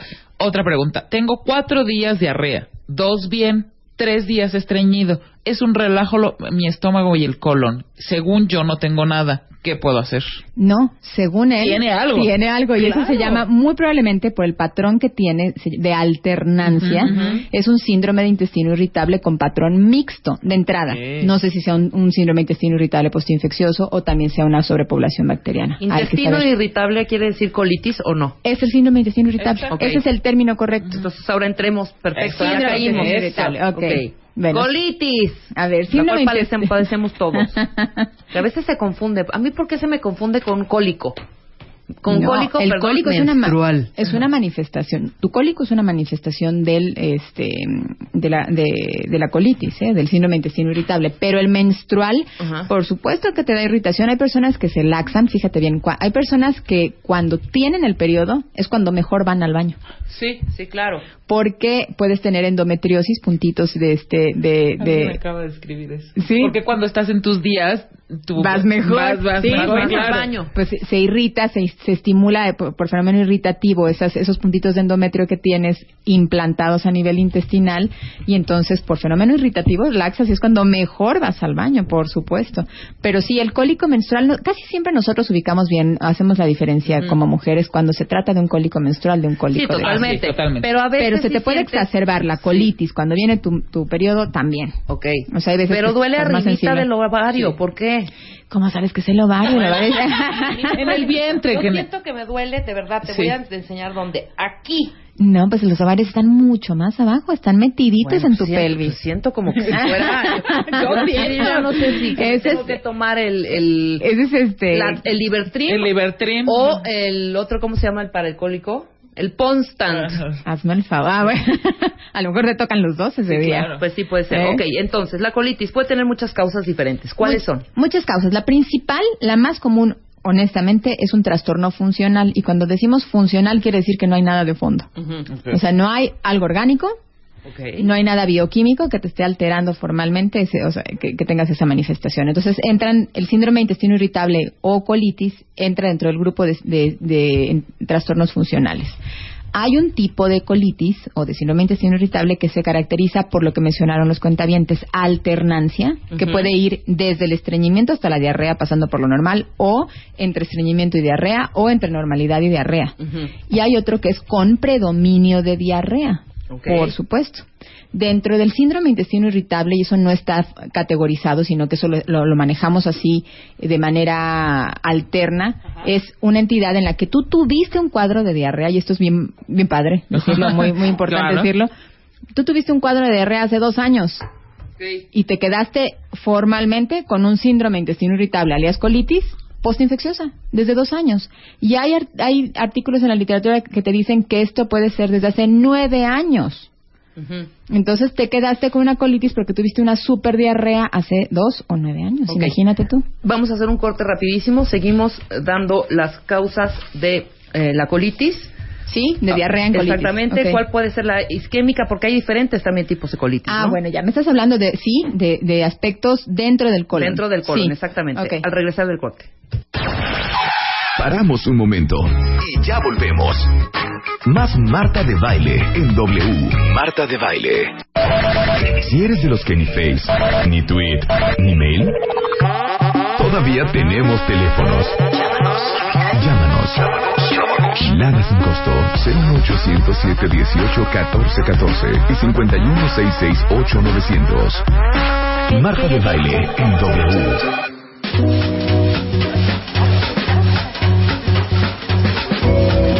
Estamos de regreso en W Radio, son 11.36 de la mañana y estamos platicando con la doctora Ana Teresa Abreu, de todas las enfermedades gastrointestinales. Y ahorita estamos en la golitis. Oye, me está mandando un tuit, Almita, ahí va. Dice, Rebe, que hable la doctora del CUSI. ¿Qué es eso? CUSI es, son las abreviatu- abreviaturas de o abreviaciones de colitis ulcerativa crónica inespecífica. ¿Qué es eso? El CUSI es una dicho burdamente, o sea, no no no no no de manera correcta, dicho de manera muy burda y, y muy entendible es de alguna u otra manera es una reacción del organismo contra el intestino, como una reacción de rechazo Ajá. y se manifiesta por diarrea. El paciente tiene, si tiene dolores abdominales, calambres, tiene otras manifestaciones extraintestinales, problemas en la vista, problemas en el hígado, problemas en la piel, pero en el, en, en el colon lo que tienen son úlceras. Hace cuenta que se les hacen llagas o aftas en, la en- en el interior de la mucosa del colon. Tienen cuadros de diarrea, la diarrea va acompañada de moco y mucha gente los trata como amibiasis y no son amibas. Ok, hay que tener Eh, cuidado con eso. Y tienen confundir. sangrado, claro. Entonces, y son personas que tienen además dolores articulares. eh, De verdad, le batallan mucho. Tiene tratamiento. Una vez que se hace el diagnóstico, tiene tratamiento. Tiene que seguirse y monitorizarse. Porque el CUSI tiene un riesgo, un porcentaje, y vuelvo a lo mismo, sin alarma, tiene un porcentaje de que eventualmente puede acabar en cáncer de colon. Claro, por eso hay que Por eso hay que estarlo monitorizando una vez que se- hace ese diagnóstico y, se- y darle tratamiento. Oye, otra pregunta aquí de Arturito que está muy estresado. Eh, que acaba de morir un pariente de él de cáncer de estómago por una gastritis mal cuidada. Ok. ¿Es real esto? Porque no mal cuidada. A lo Ajá. mejor eh, el paciente, uno, no manifestó bien los síntomas y o pasaron por altos este por el o no, sí, no, no fueron de impacto, no lo sé, o pasaron por alto por el médico, pero no, no es, un, no es por una gastritis. Ujú. O sea, muy probablemente, o sea, pensando en un escenario posible o el más factible es que su familiar lo que tuvo fue una infección por un bichito que se llama Helicobacter pylori. Ujú. Esa enfermedad, ese, ese bichito en algunas personas, si bien lo- en nuestra población existe en el 70% de la población, es muy alto, fíjate, no el 70% de nuestra población tiene cáncer de estómago. Claro, o por sea, supuesto. realmente es una muy baja proporción, es men- menos, mucho menos del 10% que llegan a, a tener esta, esta asociación del bichito con el desarrollo del cáncer gástrico. Oye, ¿cómo, cómo, cómo sé que, te- que tengo ese bichito? Hay muchas ¿Qué? maneras. Las más sensibles y correctas son, uno, una prueba de aliento que te dice si en este momento estás infectada. O sea, o sea, es- es- tú expiras, te dan un- un un- una sustancia que se llama carbono 14, la sacas, la soplas y te determinan si en este momento tienes helicobacter. Ok. La prueba en la que te toman sangre y te dicen si la serología, si hay anticuerpos o no contra el helicobacter, no es sensible para saber si lo tienes ahorita, porque lo pudiste haber tenido y tener todavía anticuerpos circulantes y no es válida. Ajá. Las más válidas son la prueba de aliento la, y la, la biopsia, que Ajá. se toma directamente por endoscopía del estómago y se busca en microscopio el bichito. El bichito. Sí. Y hay tratamiento para Y combatirlo. lo que se debe hacer, ojo con ojo con el familia, con la familia que queda de, de, de- de- del cuentaviente. Ya este su paciente o su familiar ya murió, Ajá. pero toda la línea directa que está abajo de ese familiar que murió por cáncer gástrico, todos deben hacerse una endoscopía donde les tomen biopsia y se se, se, se sepa que no tienen helicobacter Que no tienen el bichito. claro. Porque si lo tienen, hay solución. Se tiene que dar tratamiento de erradicación, matar el bicho para quitarles el factor eh, de predisposición que ya existe en ese en esa en ese grupo de, de- de familia. Esto esto es importante y además se les tiene que seguir este eh, a- al tiempo para ver que efectivamente el helicobacter, que eh, o sea, si tu estómago fue atractivo al helicobacter, vigilar que no vuelva a ser atractivo y no vuelva a anidar en él. Claro. Pues Sí. hacerse... pues, Si en línea directa, en línea directa los hijos de, de- del De este familiar, fallecido ya deben estar a- haciéndose una endoscopía con toma de biopsia. Ok, perfecto. Ok, ya hablamos entonces de la eh, CUSI. CUSI, colitis Ajá. ulcerativa crónica en específica. Hay otros tipos de ¿Es la colitis. misma enfermedad de Crohn o no? No, pero sí están catalogadas las dos. Son las únicas dos enfermedades que, se- que entran en el grupo de enfermedad inflamatoria intestinal. Ok. Eh, CUSI tiene estas siglas que es colitis ulcerativa crónica en específica y la enfermedad de Crohn es una enfermedad también autoinmune o de rechazo o, o inmunológica en la que eh, se manifiesta, se puede manifestar por diarrea, pero pueden tener eh, zonas de estenosis, eh, de- se aprietan partes, recuerda que el tracto digestivo es hueco, es, eh, entonces se hacen zonas de estenosis, a distintos niveles, tienen llagas desde la boca hasta el ano. Eh, sí, son pacientes que sufren mucho. Ya es una colitis hardcore, una onda ya Sí, lo no, eso es inmunológico.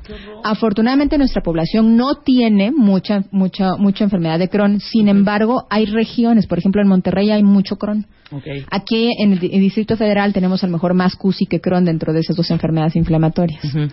Pero pero Crohn, la prevalencia de Crohn en nuestro país afortunadamente no es muy alta o no está a veces muy diagnosticada, también hay que considerarlo. Claro. ¿La isquémica cuál es? Colitis Ok, una colitis isquémica. es rara. Esa- las colitis isquémicas pueden estar asociadas a, por ejemplo, a consumo de coca, eso puede ser algo agudo.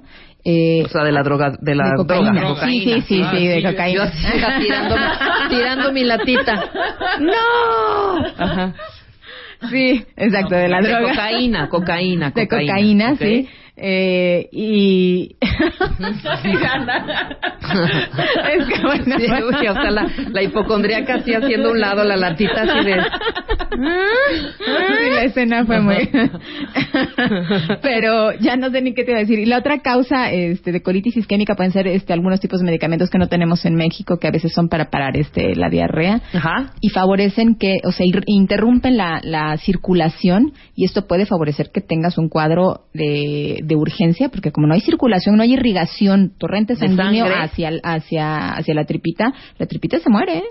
O sea, Ok. se- y acabas en cirugía. ¿Pero qué Esa es es una eso? urgencia. ¿Puede ser peritonitis o no? No, peritonitis sí es una infección. Peritonitis se puede dar por un cuadro de apendicitis, por un cuadro de salmonelosis, por un cuadro de, de, de Shigella, de, de, de, en, en alguna bacteria que perfora el intestino y eh, se disemina. Y eso es la peritonitis. El, el peritoneo es, una, es como una membrana que recubre todo nuestro intestino y aparte vuelve a recubrir la pared este, interna del, del abdomen.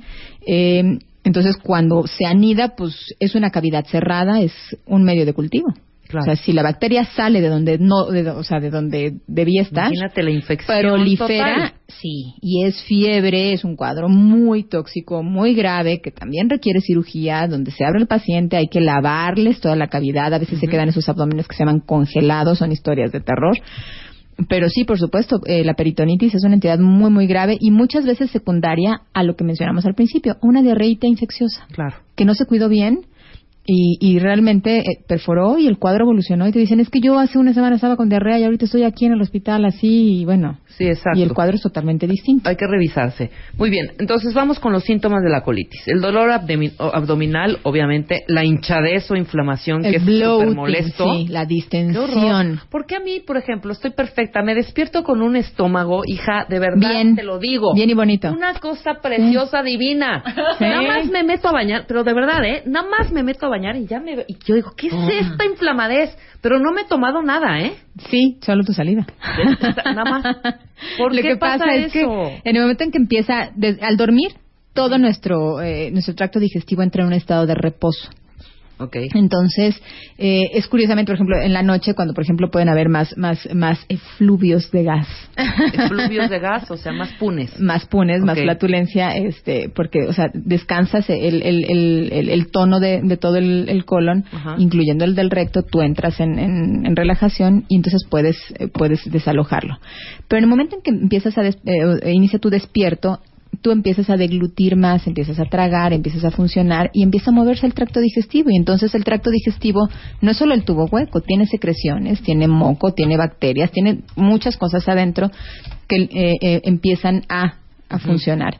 Y también hay una conexión directa en- entre tu cerebro y el intestino. También estás, no solo estás tragando saliva y te estás moviendo y estás diciendo, tengo que estar y en el programa y salir y que esto y que no sé qué, y el Sí, tiempo y el dinero y el no sé cuánto y el no sé. Entonces empiezas a tener, a generar también cosas que también actúan sobre receptores del intestino. Claro. Ahora, eh, cuando hay bloating o de esta distensión desde muy temprano, puede tratarse de una sobrepoblación bacteriana. Pero También. casi siempre es un síndrome de intestino irritable. Eh, y es muy cierto, es una, esa es una de las preguntas típicas que le hacemos a los pacientes con síndrome de intestino irritable. ¿Te levantas sin panza y en la tarde estás panzoncita? Sí. Entonces Sí. ese es un dato para nosotros así ya de, de las exquisiteces que dices, es por aquí. A ver, dame, dame, dice que yo voy contigo, te digo, para ver, dime qué preguntas. Ok, bueno, a ver, yo me Una despierto, doctora, fíjese que me despierto normal, sin dolor ni nada. Planita, planita, planita, planita. Nada más y me meto a sin bañar. alimento. Y hay gente que dice, solo con el desayuno empiezo a desayunar y ¡bum! O sea, Sí. aunque sea agua. Es eso. Es, eh, la otra pregunta que te haría es tu patrón de evacuaciones. ¿Cómo es tu hábito intestinal? ¿A qué hora tienes tu, tu- tu primera evacuación? Generalmente muy bueno, bien. O sea, Bristol, cuatro. Bristol sí, Tres, claro. cuatro, cinco. Sí, exacto, 3, 4, 5. Ajá. Y este, Diario, matutino. Diario, en la mañana, quizá. Y con satisfacción. Sí, totalmente. Ok. ¿Tienes flatulencia? Eh, en las noches algunas veces. Las- ¿La flatulencia suena o no suena? Depende. O sea, a ¿De veces qué? sí, a veces no. Ok. Depende ¿Cuál de lo que predomina? comí. Predomina la sonada. La sonora, ok. La flatulencia sonora es muy, muy normal. Ambas pueden ser normales en, en cierto grado cuando no, no se incrementa. Pero si, si te fijas tú sola en el, en el, en el, en- fue un argumento que pusiste en, el, en la respuesta, es dependiendo de lo que comas. Si tú comes alimentos más fermentadores, vas a estar no solo con más gases, vas a estar más Sí, inflada. inflama- inflamadísima. ¿Y cuáles son los alimentos fermentadores? Eh, bueno, todo es susceptible de fermentarse porque el tracto digestivo es un órgano fermentador, es un órgano metabólico. Pero, eh, ¿cuáles, son, ¿cuáles se fermentan más? Col, coliflor, brócoli, lechuga, calabazas, rama- rábanos, todas las leguminosas, frijol, habas, lenteja, garbanzo, chicharejotes. eh, y eh, de las frutas más fermentables, melón y sandía. Son de las ¿Ah, que más. sí? Sí, el melón. El meloncito, te, razón, que es buenísimo, hombre. te puede. Si el melón en la mañana, entonces, descartarlo No, o que sí, tratar de sí, evitarlo. tratar de evitarlo para que, no, para que, para que funciones mejor. Ok, entonces es dolor abdominal, distensión que es constante o intermitente. Casi siempre intermitente. ¿Ese es con sangre? Uno ya dice, ya me estoy muriendo, ¿o qué? Sí, pero por eso aquí es normal. No es normal. Sea, No, eh, cuando tú tienes evacuaciones con sangre, una de dos, o estás muy estreñida o, acaba, o, o tienes hemorroides. Si estás muy estreñida, favoreciste una fisura, una ruptura de, de- del esfínter, de la, de- de- del ano, pues. Claro. Eh, de la, más, bien, más que del esfínter, de la mucosa del ano. Y, eh, o, o bien, inflamaste tanto por diarrea las, to- todas las terminales, las terminales de las venas que hay en el, en el recto que las inflamaste y, y Y se, se- botó un se hemorroide botea, y, claro. se, y se bota ¿eh? Ahora, y ¿cómo- gotea. ¿es el mismo color de sangre, el color No, de eh, no. la colitis que el de la hemorroide o el de... ¿Cómo se llaman estas cositas que también mucha gente tiene? Divertículos. Esta cosa que No. está de moda ahorita Mira, que todo el mundo el tiene sangrado de el sangrado por el recto uno no es normal No es normal, de de ninguna entrada, manera. de ninguna manera Eh, si tú me dices es que el mo- eh, eh, la evacuación va acompañada de moco y en el moco hay sangre Ok. bueno depende del escenario en el que está el paciente puede tratarse de una amibiasis una disentería amibiana en el que el paciente está de verdad teniendo sangrado este por recto puede tratarse de un proceso inflamatorio por hemorroides Ajá. el sangrado hemorroidal típicamente es en gota Ok. Pi- puede, o sea, si es profuso, hay gente que tiene un chorro, o sea, se rompe la, vena y tiene el chorro ahí como ¿eh? si estuvieran sangrando de menstruación, sí, por supuesto, se limpian y dicen qué pasó, pero eso es un sangrado bueno, Mm. habitualmente. Ok, y es rojo. Y es rojo, rutilante, fresco, fresco, fresco, este, y se quita. Eh, el sangrado de fisura es el típico que, oh, te dolió muchísimo al salir, salieron, sentiste que salieron púas, te limpias, te queda doliendo el ano, te limpias y en el papel queda una línea. Ok. Ese es un sangrado de fisura. Ese también es bueno. Si, la, si la fisura se va por muchas semanas, puede convertirse en crónica y entonces ahí sí ya no sería bueno, hay, Claro. que, hay que quitarla. Eh, lo mismo las hemorroides. Mientras estén sangrando, a lo mejor duelen mucho, pero no es tan malo. Pero cuando se trombosan, esto es cuando la se tapa el drenaje de esa, de esa vena y se tapa, no bueno, grita la gente De dolor. gritan Ay, de dolor y, y ahí sí, esa es la única verdadera indicación de una hemorroidectomía, fíjate. Ok. Porque hay gente que dice, es que, te- es que tengo una hemorroide y grandota y bueno, ahí la tienes, así la usas, no te pasa nada. Claro. Pero quítamelo, ¿por qué? ¿Se pueden ligar? Sí, se pueden ligar, pero ¿cuándo está indicado realmente para una hemorroide? Cuando está trombosada. Esa es una, además es una urgencia, porque el paciente em- empieza a no tener drenaje, empieza el proceso inflamatorio, hay bacterias, es una zona de muchas bacterias, Claro. el paciente tiene fiebre, se- o sea, se pone mal. Ujú. Y el otro sangrado, por ejemplo, el que el que mencionó este la, eh, la cuentaviente que, que mencionó Cusi, ese Cusi, ese, ese sangrado también es como el de amiba. Va a la evacuación, va con moco y pueden haber restos o hilos así como desechos de sangre. Sangre, ok. Entonces, esa sangre eh, pudiera ser por ese proceso inflamatorio.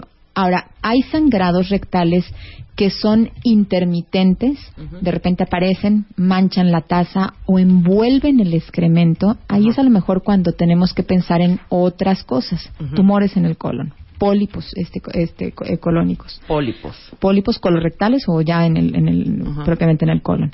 Sí, por supuesto, un, un pólipo o un tumor puede sangrar al momento en el que pasa, se mueve, se exprime y pasa juntito el excremento, por supuesto que lo irrita, desfacela la mucosa, la, la, la rosa la, y, y favorece que haya sangrado rectal.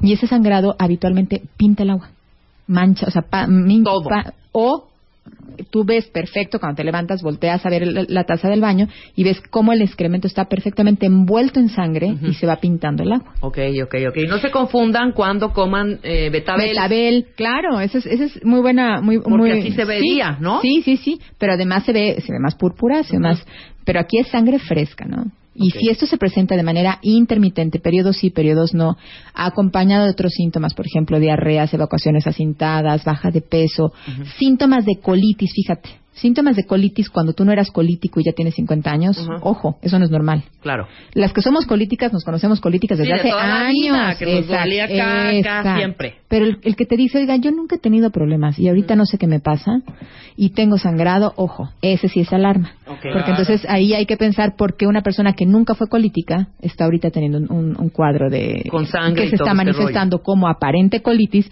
pero tiene el dato de alarma que es sangrado. O anemias, personas que de repente te digan, es que tengo datos de colitis y los ves pálidos, pálidos, Claro, pálidos. claro, y entonces estás- están perdiendo sangre por algún lugar. Exacto. Y la sangre puede ser aparente, en el colon es tan, el, el colon es tan, tan divergente en, en- en lo que encuentras que puedes encontrar, puedes decir, pero su excremento es normal, yo no tengo nada. Claro. Entonces le pides una cosa que se llama, una prueba que se llama sangre oculta en heces y resulta que tiene sangre, Sí, es sangre. pero está claro. mezclada en el excremento y no se ve. Ahora dime nada más rápido antes de ir al corte una cosa. Si yo tengo colitis, creo tener, ya me diagnosticaron, y me tomo mi tratamiento de colitis y se me quita. Sí. ¿Sí me explico? ¿Regresa? Regresa, ponle que a los cinco o seis meses. Claro, eso O a sí, los dos meses. eso es lo normal. Es normal. Sí. Ahora, si me está quitando esta inflamación, es que voy a lo que decías antes, que, que eh, personas que quizá nunca tuvieron colitis, puede ser que tengas de repente un cuadro colítico. O sea, la pastilla te lo quita si es colitis, si no te lo quita, no. Sí, no. A eso me refiero. Y, tu re- y la recurrencia ya no es por seis meses, o sea, la recurrencia es, o sea, es a, los, a los 10 días, a los 15 días. Y dices, bueno, ¿cómo si el tratamiento se de, de paracolitis se instaló? ¿Qué es lo que pasó? Si yo sigo mal, y sigo mal, y estoy bajando de peso, y estoy teniendo esta, eh, o sea, estas molestias que no tenía. Entonces, para llegar ya a esta parte ya que no nos gusta tanto, Sí. ¿no? Que eso ya es más grave. Entonces, eh, bueno, ahorita decimos estos síntomas. Decimos los síntomas para la- eh, cierto tipo de cánceres, o de colon o de estómago. O de estómago. Regresando Ok. del corte. Ok. Paramos un momento y ya volvemos. Ya, ya volvemos. Marta de baile. Más Marta de baile en W. A B C D E F G H I J K L M N O P Q R S T X Y y Z.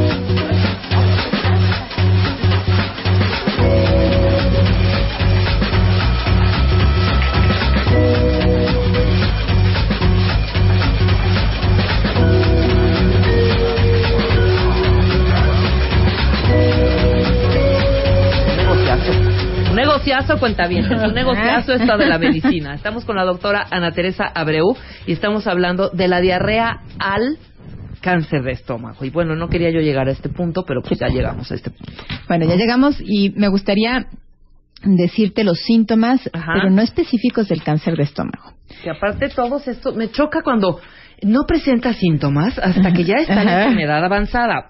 O sea, casi todos los cánceres es así. Así no es. presenta síntomas hasta, o sea, entonces, Sí. ¿cómo le vamos a hacer? Mira, hay, hay un dato, hay, hay unas preguntas muy particulares que nosotros hacemos que son eh, en el interrogatorio normal, algo que se llama búsqueda de datos de alarma. ¿Ok? En tubo digestivo, cuando hablamos ya no, por ejemplo, no de páncreas ni de hígado, que también están en, en tracto digestivo, pero en el tubo digestivo, en el eh, gastrointestinal, hay habitualmente, por ejemplo, lo que preguntamos como datos de alarma son pérdida de peso, sangrado rectal o esta famosa rectorragia que mencionamos, Sí. y hay en- y es así y la, la que sigue podemos aplicarla a cualquier enfermedad maligna que se te ocurra, que se llaman síntomas B. Ujú. Los síntomas B son sudoración profusa, sobre todo por la noche, empapas y mojas las sábanas, fiebre Ajá. y pérdida de peso. peso. Ok, esos Esos tres, datos, o sea, si tú dices, oye, yo estaba bien, pero en un mes me eché 7 kilos, aguas. Sí, hay que tener cuidado. Hay que Entonces tener sabes que cuidado. hay que voltearte de cabeza y aquí es cuando en verdad hay que estudiarte. O, ¿sabe qué? Es que yo toda, o sea, todas las noches tengo fiebres y escalofríos. Hay que estudiarte. O sea, puede ser infeccioso, pero también a, a lo mejor hay, algo. Hay que pedirte sangre oculta en ese, si no tiene sangrado, si no tiene. Entonces, esos son los datos de alarma. En estómago muy en particular, el estómago es un órgano que se comporta eh, de una manera muy, muy cruel a veces. Es una bolsa, es un saco, un sacote, que tiene la capacidad de distenderse cuando tú comes y después tiene un movimiento de contracción y de pues de, de- de molienda pues y em- expulsa dependiendo a, a- a cómo sean los eh, cómo estén las sustancias químicas de lo que ingerimos se va se va vaciando hacia el- hacia el- hacia la tripita hacia el intestino delgado. Pero el, eh, como tal la bolsa no llega a perder su distensión aunque el cáncer esté avanzado hasta- o más bien hasta que el cáncer está muy avanzado Ok. entonces, yo decía al un inicio, no sac- presenta un síntoma. no eh, un, sin- un signo que el paciente Ajá. puede decir es que, eh, hay, hay- eh, y así lo preguntamos, se llama saciedad precoz. Y la explicación va en relación a esta distensión de la bolsita. Rebeca, Ujú. se te antojó una hamburguesa y la ves, te la compras, te la saboreas y te la comes toditita, sí. Ajá. Perfecto, eso es bueno. No, fíjate que me, me- se me antoja, salivo, me la como, la empiezo, doy dos mordidas y ya me llené. Ok, ok, ok. Entonces eso se llama este, saciedad precoz.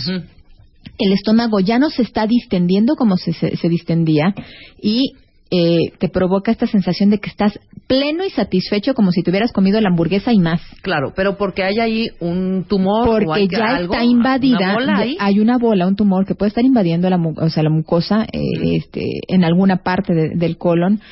Una de las manifestaciones de, de, de, de este, de cáncer gástrico es enfermedad ulcerosa péptica. Es el dolor de úlcera, pero ya cuando metes el tubo, haces la endoscopía y encuentras que la úlcera pues realmente no tiene características benignas, ya no tiene bordes bien definidos, ya se ve más excavada, con bordes rugosos, que te sugieren algo malo, se toman las biopsias y habitualmente se, se encuentra que ya hay un cáncer in situ, ya está ahí.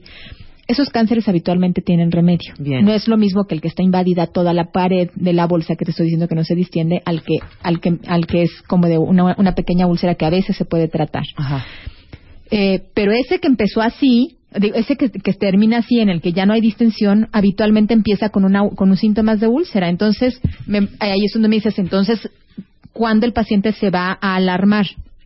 Si tú tienes síntomas de sensación de vacío, hambre que arde, que te pide de comer, comes el alimento y te duele después a la hora de que comiste, ojo, puedes tener una enfermedad ulcerosa péptica y hay que buscar la causa. Puede ser una infección por Helicobacter pylori. Claro. puede ser una úlcera benigna, pero puede ser la manifestación inicial de que tengas este un, un- un cáncer gástrico. O eh, el dolor ulceroso eh, en el que comes e inmediatamente se distiende el duodeno y se distiende el estómago y también tienes el dolor tan fuerte que dices Dios para qué comí Esos pacientes, y ya los vemos muy poco, esta entidad es una entidad que cuando surgieron todos estos medicamentos supresores del ácido, se controló mucho. Pero lo que no se lo controló fue, por ejemplo, la infección por Helicobacter pylori. Y son, y te va a dar números precisos que están perfectamente datados. Un paciente que tiene una úlcera gástrica y tiene Helicobacter pylori, en un 80% esa úlcera vuelve a manifestarse con sangrado, con melena. Con Claro, va a melena es- otra va- vez. se va a manifestar. Y el 90% de las duodenales. Entonces, si en tu familia hay carga genética, o sea, hablando de cáncer gástrico, hay carga genética de cáncer gástrico, hay prevalencia de Helicobacter pylori, esos pacientes hay que estudiarlos y hacerles escrutinio frecuente, pensando siempre con, con tu semáforo en verde sobre Claro. cáncer gástrico. Ahora, no toda la gente desarrolla cáncer gástrico. Otro signo, por ejemplo, que nosotros exploramos es solo en la clavícula izquierda, sí, solo en la izquierda, se hace una bolita En el huequito que se forma entre la clavícula y en el cuello. Ese es eh, el hueco supraclavicular. Se, se forma un ganglio, eh, eh, un nodulito, y ese, es, ese le llamamos ganglio de Virchow. Ujú. este de- es un epónimo del de, del nombre de, de. Y ese es un ganglio centinela. Cuando el paciente lo tiene y tiene esta saciedad precoz, ya ya tenemos así casi el- el- la impresión clínica de que nuestro paciente seguro va con un diagnóstico de cáncer en la endoscopía. Ok, pero no es un cáncer de ganglios. No, los nódulos, cuando hay un linfoma, habitualmente, o sea, los ganglios son en axila, cuello, inglés, Claro. o sea, sí es Pero totalmente distinto. Sí, es solo en el izquierdo, en el huequito, no en el cuello, en el huequito que se forma detrás de la clavícula y es un nodulito, es el ganglio de ya no se anden tocando, ¿eh? Ok, Todos sí, nos sí, estamos sí, tocando. en el izquierdo, en el un nodulito, una cosita. Ok. Pero, pero esos son básicamente los síntomas. Ajá. Eh, eh, algo más en cáncer gástrico, realmente yo creo que serían esos, que tuvieras síntomas, ¿ve? Que tengas esta sensación de plenitud temprana, que tengas antecedente de enfermedad ulcerosa, eso es importante, que tengas antecedente de cáncer familiar directo.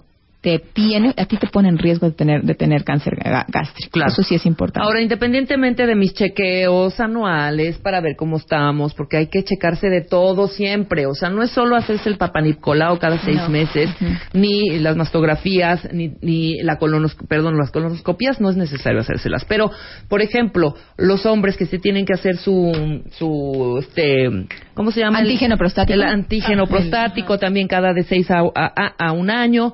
Tenemos que estarnos revisando constantemente, hacernos un check-up cada dos años, ¿no?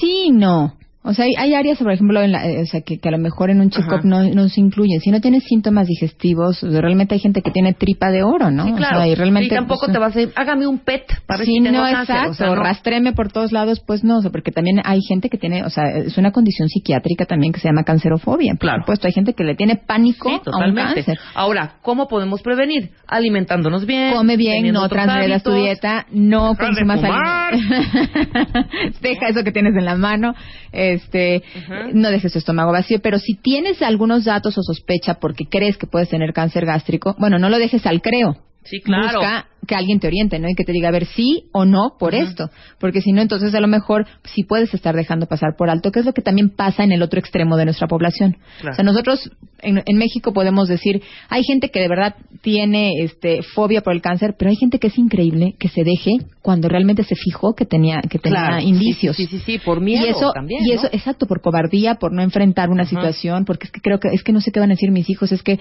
entonces Hombre, y que, cuando- y que pueden y detener. que realmente se puede detener. A veces les cortan la, la mitad del estómago, les hacen una cirugía de derivación y funcionan perfectamente bien y se someten a radioterapias o quimioterapias. Mencionaste que la colonoscopía no debe hacerse de rigor. Ajá. Fíjate, cuando un paciente tiene más de 50 años y ha tenido sangrados este, rectales, sí se tiene, o tiene antecedente de cáncer familiar colorectal, sí se tienen que hacer un escrutinio, y esos son, se llaman criterios de Ámsterdam, sí Claro. se tienen que hacer este seguimientos de, eh, o sea, una- colonoscopia. Por ejemplo, mi prima hermana tuvo un cáncer de, de colon, bueno, pues ya todos los primitos y, y sus hermanas y todos tenemos ganados a los 45 años una colonoscopia. Si Claro. saliste bien, no te la vuelvas a hacer hasta dentro de 5 años. Ok, ok. Pero, pero, pero si saliste mal que te, y te salió un pequeño polipito y salió benigno, qué bueno, va para afuera. Claro. Y a los dos años te lo revisas y si sigue bien está perfecto. Si salió malo, qué bueno que te lo sacaron. Claro. Esa es, esa es la conducta que se está haciendo en el escrutinio. De hecho, hay más escrutinio en cáncer de colon que en cáncer gástrico, porque la población tiende a tener, actualmente, la población occidental tiende a tener más cáncer de colon que de esófago. Por- digo que de estómago por lo que comemos.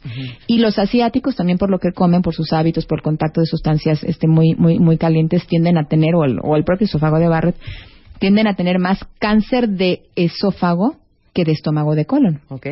Entonces, nuestra comida occidental rica en, rica en grasas, rica en carbohidratos, po- eh, pobre o deficiente totalmente en fibra, favorece que, ten- que tengamos o seamos potencialmente riesgosos de desarrollar cáncer colónico, sí. Gástrico, no. El gástrico es más de tendencia familiar, eh, asociado inevitablemente o en una alta proporción a, a- a este bichito Helicobacter pylori. Y básicamente, Ok. sí. Maravilloso, Ana Teresa. Pues nos quedamos así como que abrir. como No, con es que un este final como en la nube. de- o sea, ya desde que está el sintomita hasta que ya estás invadido, ¿cuánto tiempo? Ya nada más dinos eso. Híjole. Si no te diste el cuenta, pues. cáncer gástrico, te puedo decir que hay personas que cuando se les diagnostica ya el cáncer gástrico se van en un mes. Por eso, pero lleva cuánto de tenerlo, por ejemplo. Eh, años. Por ejemplo, Síntomas, si yo ya por llevo ejemplo, 15 años con mis síntomas normales que son no me preocuparía tanto, pero si me dices, ¿sabes qué? Es que tengo, eh, realmente tengo un dolor que, que me atraviesa en la boca del estómago hasta la espalda, como y me duele, eh, no como y me duele, siento vacío, eh, como y me lleno muy rápido sin lograrme acabar las, las comidas, estoy bajando de peso. Entonces, te- en ese momento, o sea, en tiempo, pues ya te estoy estudiando. Eso puede suceder, este, no sé, en 15, 20 días y serle ya las manifestaciones de un, de un cáncer gástrico instalado. El cáncer de estómago es el que menos síntomas da. Sí, ya los da de manera muy hombre, tardía. La fregadera, Chihuahua. o sea, eh, y aparte eso, todos los cánceres tienen esa etiquetita, ¿eh? Que ya me cayeron súper mal. Todo. Superman. No, pero desde- ojo con los síntomas de. Yo creo que eso es un muy buen tip para el público. Sí, o lo que Ojo, de si dar, tu sí. familiar, si tu familiar, tu viejito que está, que está, que está junto a ti, el abuelito, el, el, el papá, o una persona joven, de repente empieza a bajar locamente de peso en un periodo de tiempo que no es correcto. Te, te dice que tiene fiebres y que tiene sudoraciones por la noche, lo estás llevando al médico. Sí, en claro, momento. por supuesto. Puede se ser cualquier otra cosa. Síntomas B. Puede ser, de verdad, puede ser como dijiste, un cáncer linfático. Exacto. Sí, pero son síntomas B, son síntomas de alarma. Y el otro, si el tracto digestivo sangra, la rectorragia también. Claro. ¿Sí? Sangre en cualquier orificio que salga no es nada bueno. No Nunca. no. A No. menos que, claro, Sea un sangrado menstrual. sea un, sea un sangrado menstrual, exactamente.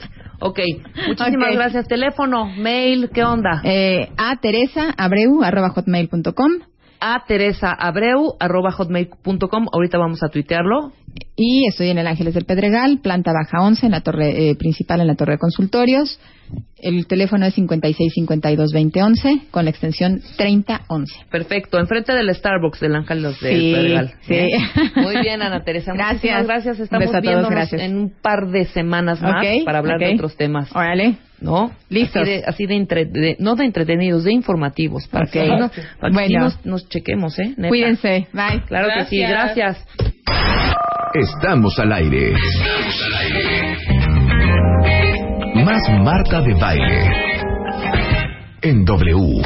Las mujeres y los hombres son adúlteros por igual. Esto es el prototipo que Tú sabes que el 75% de los... Y no me importa si se casaron con Padrecito y con Firmi. a, a tomárselo muy personal. Y a veces no saben ni por qué se quieren divorciar. Si alguno de estos expertos los has escuchado en otra estación o los has visto en la tele, es porque definitivamente estuvieron primero con Marta de Baile. Porque si no los escuchas en W, no los escucharás en ningún otro lado. Marta de Baile, siempre con los mejores invitados. O sea, ya neta, ya me ardí, ¿eh? Cada Yo quien también, sus ¿eh? invitados. O sea, de verdad, ¿por qué esta boledera, voladera de invitados y de especialistas? Es que tenemos los mejor, Rebeca. Pues sí. Perdón, O sea, ya tenemos a los oyeron el mejores. promo. Si no estuvieron acá, no van a estar en ningún otro lado. Porque los escuchan acá, se van a otro lado. No, no, no. No, no. Ahora sí que cada quien, cada quien, sus, cada quien sus cubas. Bienvenida. Rebeca, es viernes. Es viernes y tu tema, o sea, Y nada, durísimo. nada, nada, nada. Bueno, nada. es un tema, cuentavientes, es un tema para que el fin de semana se pongan bien truchas con la familia. ¿Cierto? Pues yo creo que sí, padres injustos. Ustedes Padres dirán. injustos. A ver, Vamos, a hablar de padres injustos. Hola, queridísimos cuentavientes. Este tema es un tema intenso, es verdad. Pero la verdad es que queremos que vivan un fin de semana más consciente, justo porque el fin de semana estás en contacto con tus hijos, con tu familia. Vamos a hablar qué es, qué son, qué es un padre injusto, cuál es el impacto que el, que el padre injusto tiene en la vida, por ejemplo, después del adulto. Y, en fin, todas estas eh, formas para salir de este hábito de robarle la infancia a tus hijos. Ay, sí. Sí, bueno, ¿qué es un padre injusto? Eh, es aquel justo que no te da derecho a ser niño. Es aquel que con su exigencia, con sus altas expectativas, incluso, por ejemplo, estos padres que hacen madurar a sus hijos eh, diciéndoles pues que su esposo es infiel o que eh, lo que lo que está pasando en la relación de pareja o que les eh, platican como si fueran sus amigos de cuestiones que no están aptos los niños para entender. Esto es otra actitud. Yo lo, lo que creo es como si fuera eh, eh, estos papás que sienten que pueden con su hijo hablarle de tú, ¿no? O sea, de lo que me pasa y si tu papá es infiel y si lo que me duele. y Claro, si tal lo vez esté no sé desquitando qué. del dolor que el saco haciendo quizá un divorcio para despotricar y sacar todas esas eh, heridas y todo ese dolor Exacto, en los hijos. en los hijos. Que no tienen ni vela en el entierro de lo que sucede entre los adultos, ¿no? Exactamente. O sea, eso es, eso es un padre injusto. Un papá que quiere que cumplas todas sus expectativas y además eh, es duro, no tiene capacidad de reconocer que- lo haces bien, que si hiciste un esfuerzo. No, como sus expectativas son tan altas, pues nunca le llegas y siempre hay un pero si hubieras hecho, pero eh, hubiera salido mejor, pero, pero, pero. Esa es otra actitud de padre injusto. Un padre injusto es aquel que no cumple su palabra también, que te dice que, que va a llegar, que te va a llevar, que te va a comprar, que va a hacer, que ahora sí ya no va a tomar, que, ¿no? ¿Y cuál? Cero. No cumple su palabra y tú como niño eh, bueno, pues confías en que tu papá eh, va a cumplir y que puedes confiar en él. Y esto va generando justamente este, esta experiencia con un padre injusto. Eh, eh, por ejemplo, un padre injusto es aquel que es autoritario, el que es frío, el que es crítico, el que es lejano, el que solamente está como una autoridad, como un generalísimo, que marca lo que hay que hacer, cómo hay que hacerlo, eh, que, es auto- que es exigente. ¿Y qué pasa? Con este hijo que está sometido, que está en contacto con un papá que todo el tiempo está en el debes, en el tienes, en el, en el sé correcta, baja de peso, este, hazlo bien, eh, saca 10, eh, ta, ta, ta, ta, ta, ¿no? Bueno, es un niño que efectivamente tiene que sacrificar su infancia, Eh, tiene que sacrificar su espontaneidad, el, el, se hace un adulto chiquito, se hace un adulto chiquito porque tiene que responder ante esta neurosis de un padre que no se da cuenta que él es, él es un niño, que él es un niño y que no va a actuar como un adulto, ni, ni está preparado para actuar como un adulto, Claro. ni le corresponde. Entonces, esto es un papá injusto, un padre que no que se va mucho al extremo de los límites, mucho al extremo de la autoridad, el extremo de, del debes, del tienes, y que no equilibra. O sea, es muy importante los límites porque los límites dan estructura, dan orden, dan protección, son muy importantes en el crecimiento de un niño, pero cuando estos límites se van al extremo, lo que genera es un adulto lleno de vacío, enojado porque jamás puede llenar sus expectativas, siempre hay algo que pudo haber hecho y que no hizo, Eh, alguien que siempre está eh, que parece que hace todo lo correcto, pero que no se siente pleno, que siempre está intentando cubrir las expectativas de afuera, que puede atraer también, eh, o sea, que hoy ya ese padre a lo mejor ya hasta se murió, ya vive solo, ya se casó, ya nada que ver con él, ¿no? Lo ves los fines de semana o ya sabes, ¿no? O sea, ya el papá ya no tiene nada que ver, ya, adiós. Pero se quedó introyectado en ti. Claro, totalmente. Y sigues arrastrando todo eso. Lo traes puesto, lo traes puesto, lo traes introyectado, lo traes en ti.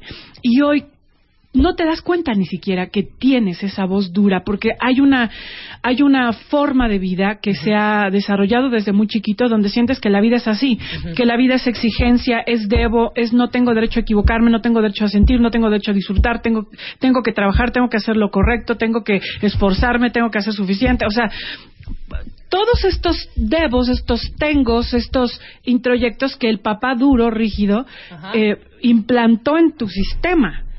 Y esto eh, te hace una persona, mira, eh, Rebeca, yo he tenido pacientes que de verdad llegan y me dicen, mira, no sé qué me pasa. O sea, soy, estoy perfecta en mi trabajo, funciono súper bien, lo hago súper bien, eh, eh, la gente me quiere, se acerca a mí, me pide consejos, los ayudo, o sea, mi vida es como perfecta. Y yo, yo estoy triste, vacía, Claro. y no siento que de verdad me sienta plena ni feliz. ¿Qué me pasa? Porque lo que pareciera es que soy correcta, sigo las reglas, este, no le hago daño a nadie, este, todo lo hago como se supone que debería de haberlo hecho para ser feliz, porque eso fue, eso es lo como la promesa del padre, ¿no? O sea, la promesa del padre es sé perfecto, haz lo correcto y entonces vas a ser feliz y yo te voy a querer. Claro. Pero pues eso nunca llega, porque además eh, el papá eh, rígido, el papá duro, severo, o la mamá, ¿no? O sea, mamá o papá rígidos, duros, severos, realmente son papás piedra.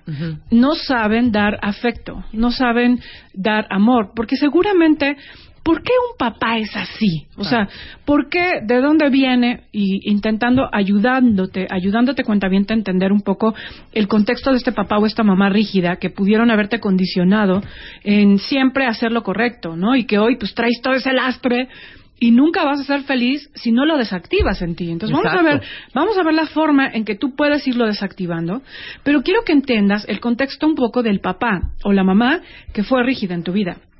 Y es muy probable que sean personas que no les hayan dejado, no les hayan dado tampoco el derecho a ser niños. O sea, que también hayan tenido una infancia o, uno- o unos padres muy duros, muy severos, muy autoritarios, que hayan tenido que pasar momentos muy complicados, muy difíciles. O sea, realmente no eh, mirar con ojos de compasión también a estos padres eh, ayuda. Sin embargo, esto no quiere decir que tengas que chutarte la misma lección y tengas que repetir el mismo patrón. Claro. O sea, seguramente ellos tuvieron eh, estas infancias o estas vidas duras donde no pudieron eh, salir adelante, donde no, donde tuvieron que salir adelante con mucho esfuerzo o donde tu- fueron muy duros y muy severos, etcétera, y por eso o, o simplemente porque sí, porque de alguna manera ellos tuvieron también que madurar rápido. Claro, claro. O sea, también tuvieron que, que sacrificar su propia infancia. Y por eso no conocen la forma eh, en que pueden dar derecho, te pueden dar derecho a ser niño. Ajá. Pero eh, hoy esta, esta herencia, esta posición que, que aprendiste de ellos, es un gran lastre para ser feliz.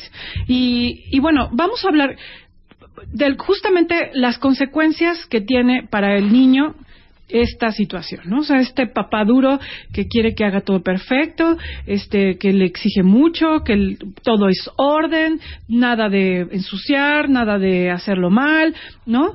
O sea, la consecuencia que tiene para el niño es uno que tiene una gran necesidad de complacer y que todo lo que hace es para para ser aprobado, para que le lo quieran, para que no lo rechacen, para que no lo regañen, o sea, empieza a desconectarse de sí mismo para poder cumplir las expectativas de los papás que todo el tiempo están esperando Exacto. que hagan algo. Exacto. Que todo el tiempo están esperando que resuelvan, que, que sean correctos, que sean inteligentes, que lo hagan perfecto. Ay, no, no, bueno, qué orgullo, ¿no? Mi hijo que mira, a los seis años ya suma, resta, este, no, a los seis años ya resta, no, no, a los seis años ya suma, resta. Ay, no, no, no. Multiplica, divide, Mira, claro, mira, habla de Egipto, habla de Egipto, niño, además. Exacto, mira ya, todo lo que hace. Sí, claro, pero se tiene que chutar tu est- el estrés de haz, repite, sé, ¿no? O sea, todo el tiempo como de cumple mis expectativas. Ahora, sacrificar la infancia es un gran problema para una persona, porque la infancia es el momento donde uno desarrolla la creatividad, la capacidad de gozo, la espontaneidad, eh, la flexibilidad. Claro, eh, las ilusiones. las ilusiones, ¿No? las esperanzas, el gozo. El gozo está muy, muy, muy. Sí, es tu momentito del mundo Y te lo apagan. Es tu momentito Te lo del mundo- rompen. Sí, claro. Te lo apagan. Te lo apagan. Sí, sí, sí. Porque Es tu Disneylandia, perdón. Sí. Lo debemos de vivir así, aunque después ya te des cuenta que esto es un infierno, no importa, pero es importante tener, tener esta añoranza y esta nostalgia Sí. de una infancia rosa. sí, di- digamos, todos, seguramente todos tuvimos Hay tiempo para momentos, todo, claro. momentos que no fueron rosas, pero estos momentos de juego, de creatividad, de libertad, de espontaneidad, son memorias muy importantes para el adulto, porque, porque bueno, justamente hoy el adulto tiene sus momentos de niño. Claro. Por ejemplo, ¿cuáles serían esos momentos de niño para ti? Por ejemplo, algunas personas haciendo el amor son niños, ¿no? Claro. Creativos, espontáneos, divertidos, flexibles, ¿no? Ya sabes, haciendo Sí, cosas a un diferentes. hotel, ¿no? Exacto, hacer La alguna travesura, travesura. por supuesto. Eh, por de ejemplo, adulto como que compensas esa esa falta de niñez que tuviste en muchas cosas, Muchas en tu veces. trabajo, con tu pareja, con tus amigos, ¿no? Así de, No, hombre. sí, tengo 30 años, no importa, vámonos de pinta y nadie va al trabajo. Ah, sí, va, o sea, ¿sabes? Sí, como, exacto. como que tratas de compensar. Sí, y de alguna manera das esas, esos Claro, espacios donde te vas con tus amigos, te vas al karaoke, te pones a cantar, este, te vas eh, a, a las motos, a no sé qué, y en fin, cosas. Claro, y donde- aunque la hayas tenido muy arraigada, aunque ya Ah, no hayas sí. tenido esos vacíos, igual haces este tipo de Claro. cosas. Exacto, es Aquí lo que no se vale es esta carga que traes, este dolor que tienes y que no fue trabajado en su momento Sí. y que sigue teniendo una huella terrible en ti, la heredes a tus hijos. Eso se me hace súper injusto. Sí, sí, justamente eh, eso es el tema, que como no tuviste esa posibilidad y siempre tuviste que hacer lo correcto y siempre tuviste que cumplir las expectativas de tu papá y siempre o de tu mamá y siempre en el debes y en el tienes, cuando eres un adulto no sabes ser feliz, Claro. no sabes ser niño, no sabes hacer el amor como niño, jugar como niño, tomar un helado, ir al parque, irte a la moto, no lo sabes. Claro. Todo es rígido, incluso hasta para ir de vacaciones, eh, todo es rígido, ¿no? El programa correcto, la forma correcta, o sea, Exacto. todo es rígido. Sí. Y entonces, en- hasta para hacer el amor es rígido. Es más, hasta el cuerpo es rígido. Sí, totalmente, claro. no, eh, por ejemplo, una de las manifestaciones muy claras de esta rigidez y de este autoritarismo es los calambres, los problemas en la espalda, en las articulaciones, porque claro que tanto debo, tengo, se siente en el cuerpo, en las articulaciones, en la espalda. en- Entonces, todo esto de alguna manera incapacita al adulto para poder ser niño. Esas son otras de las consecuencias. El niño crece con estrés. Claro. Con mucho estrés. Ves a los niños con cara de angustia, ¿no? En, en todo esto que tienen que cumplir. fruncido. Sí, además también tiene que... Enojados, no a gusto. Sí, Se como estresados, también como hartos entre- de sus papás. claro, como limitados, ¿no? Claro, y también tiene mucho que ver esta onda de el papá que vive a través del hijo. Él va a hacer todo lo que yo no fui. Él va a, a tener la protección y, la estructura y los límites que yo no tuve, porque yo sí voy a ser una buena mamá o un buen papá y te vas al otro extremo, ¿no? Donde lo traes al pobre que eh, estresado y, y, Y ahorita que dijiste esta serie de ejemplos en estos niñitos que, que ya hablan 50 idiomas, ya habla- fíjate que conocí a un chavito encantador el niño, igual, oía Mozart y Beethoven y reconocía, y el niñito tenía cuatro años y de repente saca de su maletita, ¿sabes? No una backpack, no una maletita como de señorcito, porque sí, los papás... El papá más que nada, ¿eh? el papá era como rigidón, Claro, claro. la mamá era un poco más, ¿sabes? Era un poco más abierta, pero eh, agarró la maña del marido. Entonces, vamos a educarlo de esta manera. De repente saca de esta maletita, imagínate, una cantidad de dulces y empieza a jugar con los dulces. Una bolsita de papas, un mamut que se me antojó cañón quitárselo, pero no pude. Estaba a punto de quitárselo. Unas gomitas y estaba la nana ahí, ¿no? Y le digo, este, ay, son las once, puede comerse. No, no se los puede comer. Pues yo, ¿cómo? Tiene prohibido abrir cualquier dulce, cualquier dulce. Imagínate. Yo, ¿cómo? O sea, trae la maletita O sea, el de- niño trae los dulces y no puede comer ningún dulce. El chavito cosa. todavía no, no, no lo habían metido. Tendría menos, tenía como tres años. Eh, Todavía Mm. era, no, no iba ni al kinder ni nada. Me acuerdo perfecto. Pero en un niño erudito, ¿eh? Sí. Y este, Qué yo me quedé pensando, no, qué duro, ¿qué va a hacer cuando el niño empieza a convivir con otros niñitos, no? Claro. O sea, esa, ese- esos límites. Esa rigidez. Ajá, Esa rigidez, jugaba como a los cochecitos con la bolsita de papas, Sí, se- con el... se conformaba con pero verlos. no tenía prohibidísimo, prohibidísimo Ay, abrir no. esos dulces. Ahora tendrá, déjame te digo, dos, mm, tendrá 11 años ese niño. Mm, No quiero ver cómo está. Claro. ¿No? Sí, con una posición muy dura, con muchos límites a sí mismo, y la verdad es que pareciera que son funcionales. Uno te voy a decir, aunque muy, muy maduro, muy adulto, no lo es, porque él no tiene la madurez emocional. O sea, tiene actitud de aprendido para complacer a alguien, a lo mejor a ti, a lo mejor a tu esposo. Generalmente, cuando hay este tipo de identificaciones con el padre del mismo sexo. Claro. O sea, hay una identificación en su manera de vivir, De en su manera de ser. Es muy probable que el papá también sea duro consigo mismo o la mamá también sea dura. Y, y si es del mismo sexo, se identifica con esa forma de ser. No, y darle esta serie de responsabilidades que no son propias de su edad. No son propias de su Y edad, que el niño porque- todavía no sabe manejarlas porque ni siquiera tiene conceptualizado en su cabecita qué es. Claro, sí, porque un niño realmente eh, tiene derecho a eh, a jugar, a divertirse, a ser flexi o sea, realmente una, la educación eh, con un niño está en una danza entre los límites y el y la libertad y el amor y la aceptación. O sea, necesita límites y estructura, sí, pero también necesita esta esta este amor, esta protección.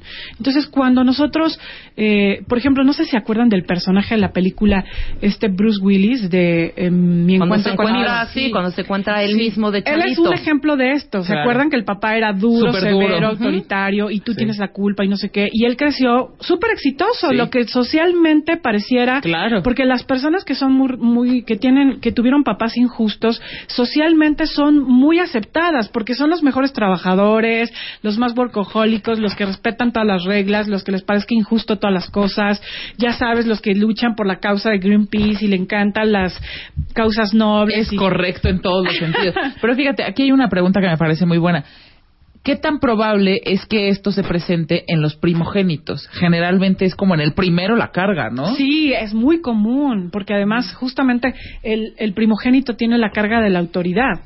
Entonces, de alguna manera parece que son los más funcionales, parece que son los que socialmente funcionan mejor, pero aquí el tema es que no son felices porque en el fondo no se dan el derecho a disfrutar, a sentir el placer, eh, crecen rígidos, sin, con mucho miedo a equivocarse, con mucha autoexigencia, trabajando súper duro, no permitiéndose disfrutar, eh, muy enojados. Claro. Ahora dime, todos estos papás cuentavientes que hicieron check, hicieron palomita con todas estas características, ¿qué paz puedes darles, Ana Mar?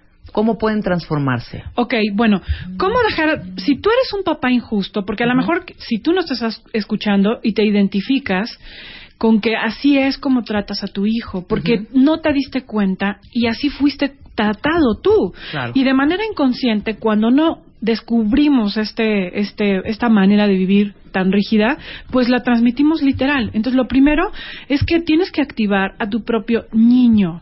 No puedes eh, educar y darle espacio al niño de tu hijo, al niño que es tu hijo, si tú no te das un derecho a ser niño, a disfrutar lo que haces, a validar lo- tus emociones, a bajarle un poquito al generalísimo interior del debes, tienes, al estar todo el tiempo de prisa, al estar todo el tiempo haciendo, resolviendo, si no le bajas un poquito a eso, no va a haber poder humano, porque realmente siempre vas a estar reactivo, siempre vas a estar a la defensiva, estresado, y cómo le vas a de- de- dar del derecho a tu hijo de hacerlo. Claro. Tu hijo puede ser tu gran maestro de la espontaneidad, del afecto. Generalmente nuestros hijos tienen la capacidad afectiva, les gusta el abrazo, el beso.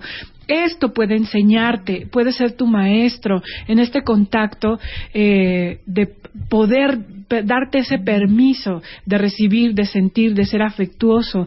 Eh, es muy importante que te aprendas a regular desde el amor, porque la persona que tiene eh, esta, que tuvieron papás rígidos, pues digo, pueden ser muy buenos en controlar sus actitudes, pero eso es justo lo que no necesitas.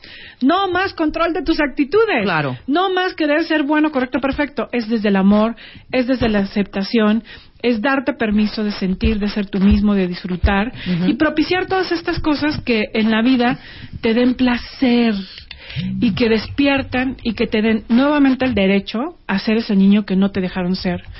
Suelta a tu niño, deja de amagarlo. Claro. Nunca es tarde para sacar al niño que llevamos dentro, por favor, Sí, de verdad. Yo tengo esa frase en mis cursos, ¿Estás de Rebeca. Parece que ha sido en mis Ay, cursos. mira. Nunca es demasiado tarde Ajá. para vivir una infancia Exacto. feliz. Y hoy, hoy es tu oportunidad y tu hijo es tu oportunidad. Y además tenemos un taller. Eso, a ver, ¿cuándo? Oigan, Vámonos. Vámonos a Tepoztlán, 6, 7 y 8. Tepoztlán, Tepoztlán Nos vamos a ir a. Tepoztlán, Morelos, a un retiro a Ay, qué trabajar al niño herido. Vamos a empezar, vamos a tirar la basura del pasado. Vamos a hacer un trabajo con el perdón, un trabajo de renovación. Eh, va- vamos a conectar con estas heridas Ay, qué y a delicia. soltarlas y a empezar con un yo renovado y mucho más poderoso. Si esto, muchas de las cosas que te hoy te, te. Atoran tienen su origen en la infancia. Vamos, este 6, 7 y 8 a Tepoztlán. El ¿De teléfono para que llames. Sí, claro, 6, 7 y Además, 8 de a los que hablen hoy les voy a regalar un cupón de 600 pesos de descuento. Oye. Y ya está todo incluido, Muy comida, bueno. hospedaje, su- taller, todo. Así que 600 pesos de descuento si te inscribes hoy. Vámonos con Ana Mar, ¿cómo no? Es el supuesto. Llama al 24 55 41 46 y 24 55 41 47. Vamos a trabajar con el niño herido y hacerlo tu motor de cambio. Ajá. Y también, si, si te, con- contáctame en Facebook, Facebook. en Twitter, arroba Anamar Orihuela, en Facebook Anamar Orihuela Rico. Y mi página también, porque ahí les voy a estar informando, ya están los cursos del próximo año, Ujú. eh, www.anamarorihuela.com.mx. Maravilloso, Anamar.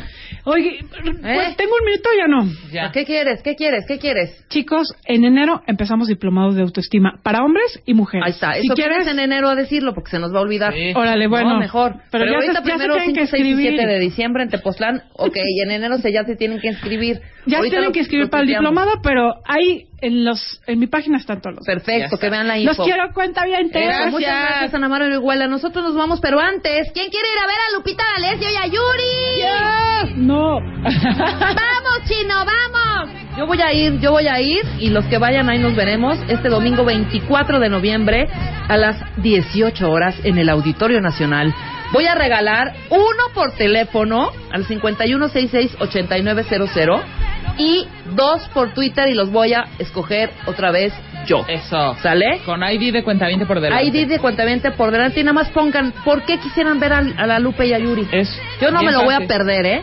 Entonces nos vemos el, el, el domingo a las 6 de la tarde en el Auditorio Nacional. Y un saludote a Osvald Rodríguez que me ha estado Toda y la semana. No me ha saludado, no me ha saludado. Osvaldo, te mando un saludo, un beso. Nosotros eh, nos vamos. Acuérdense que la semana que entra, a partir del el lunes estamos en vivo. El martes. Y a partir del martes empezamos con los grabados, pero temas nuevos. No se vayan, viene Triple W con Fernanda Tapia.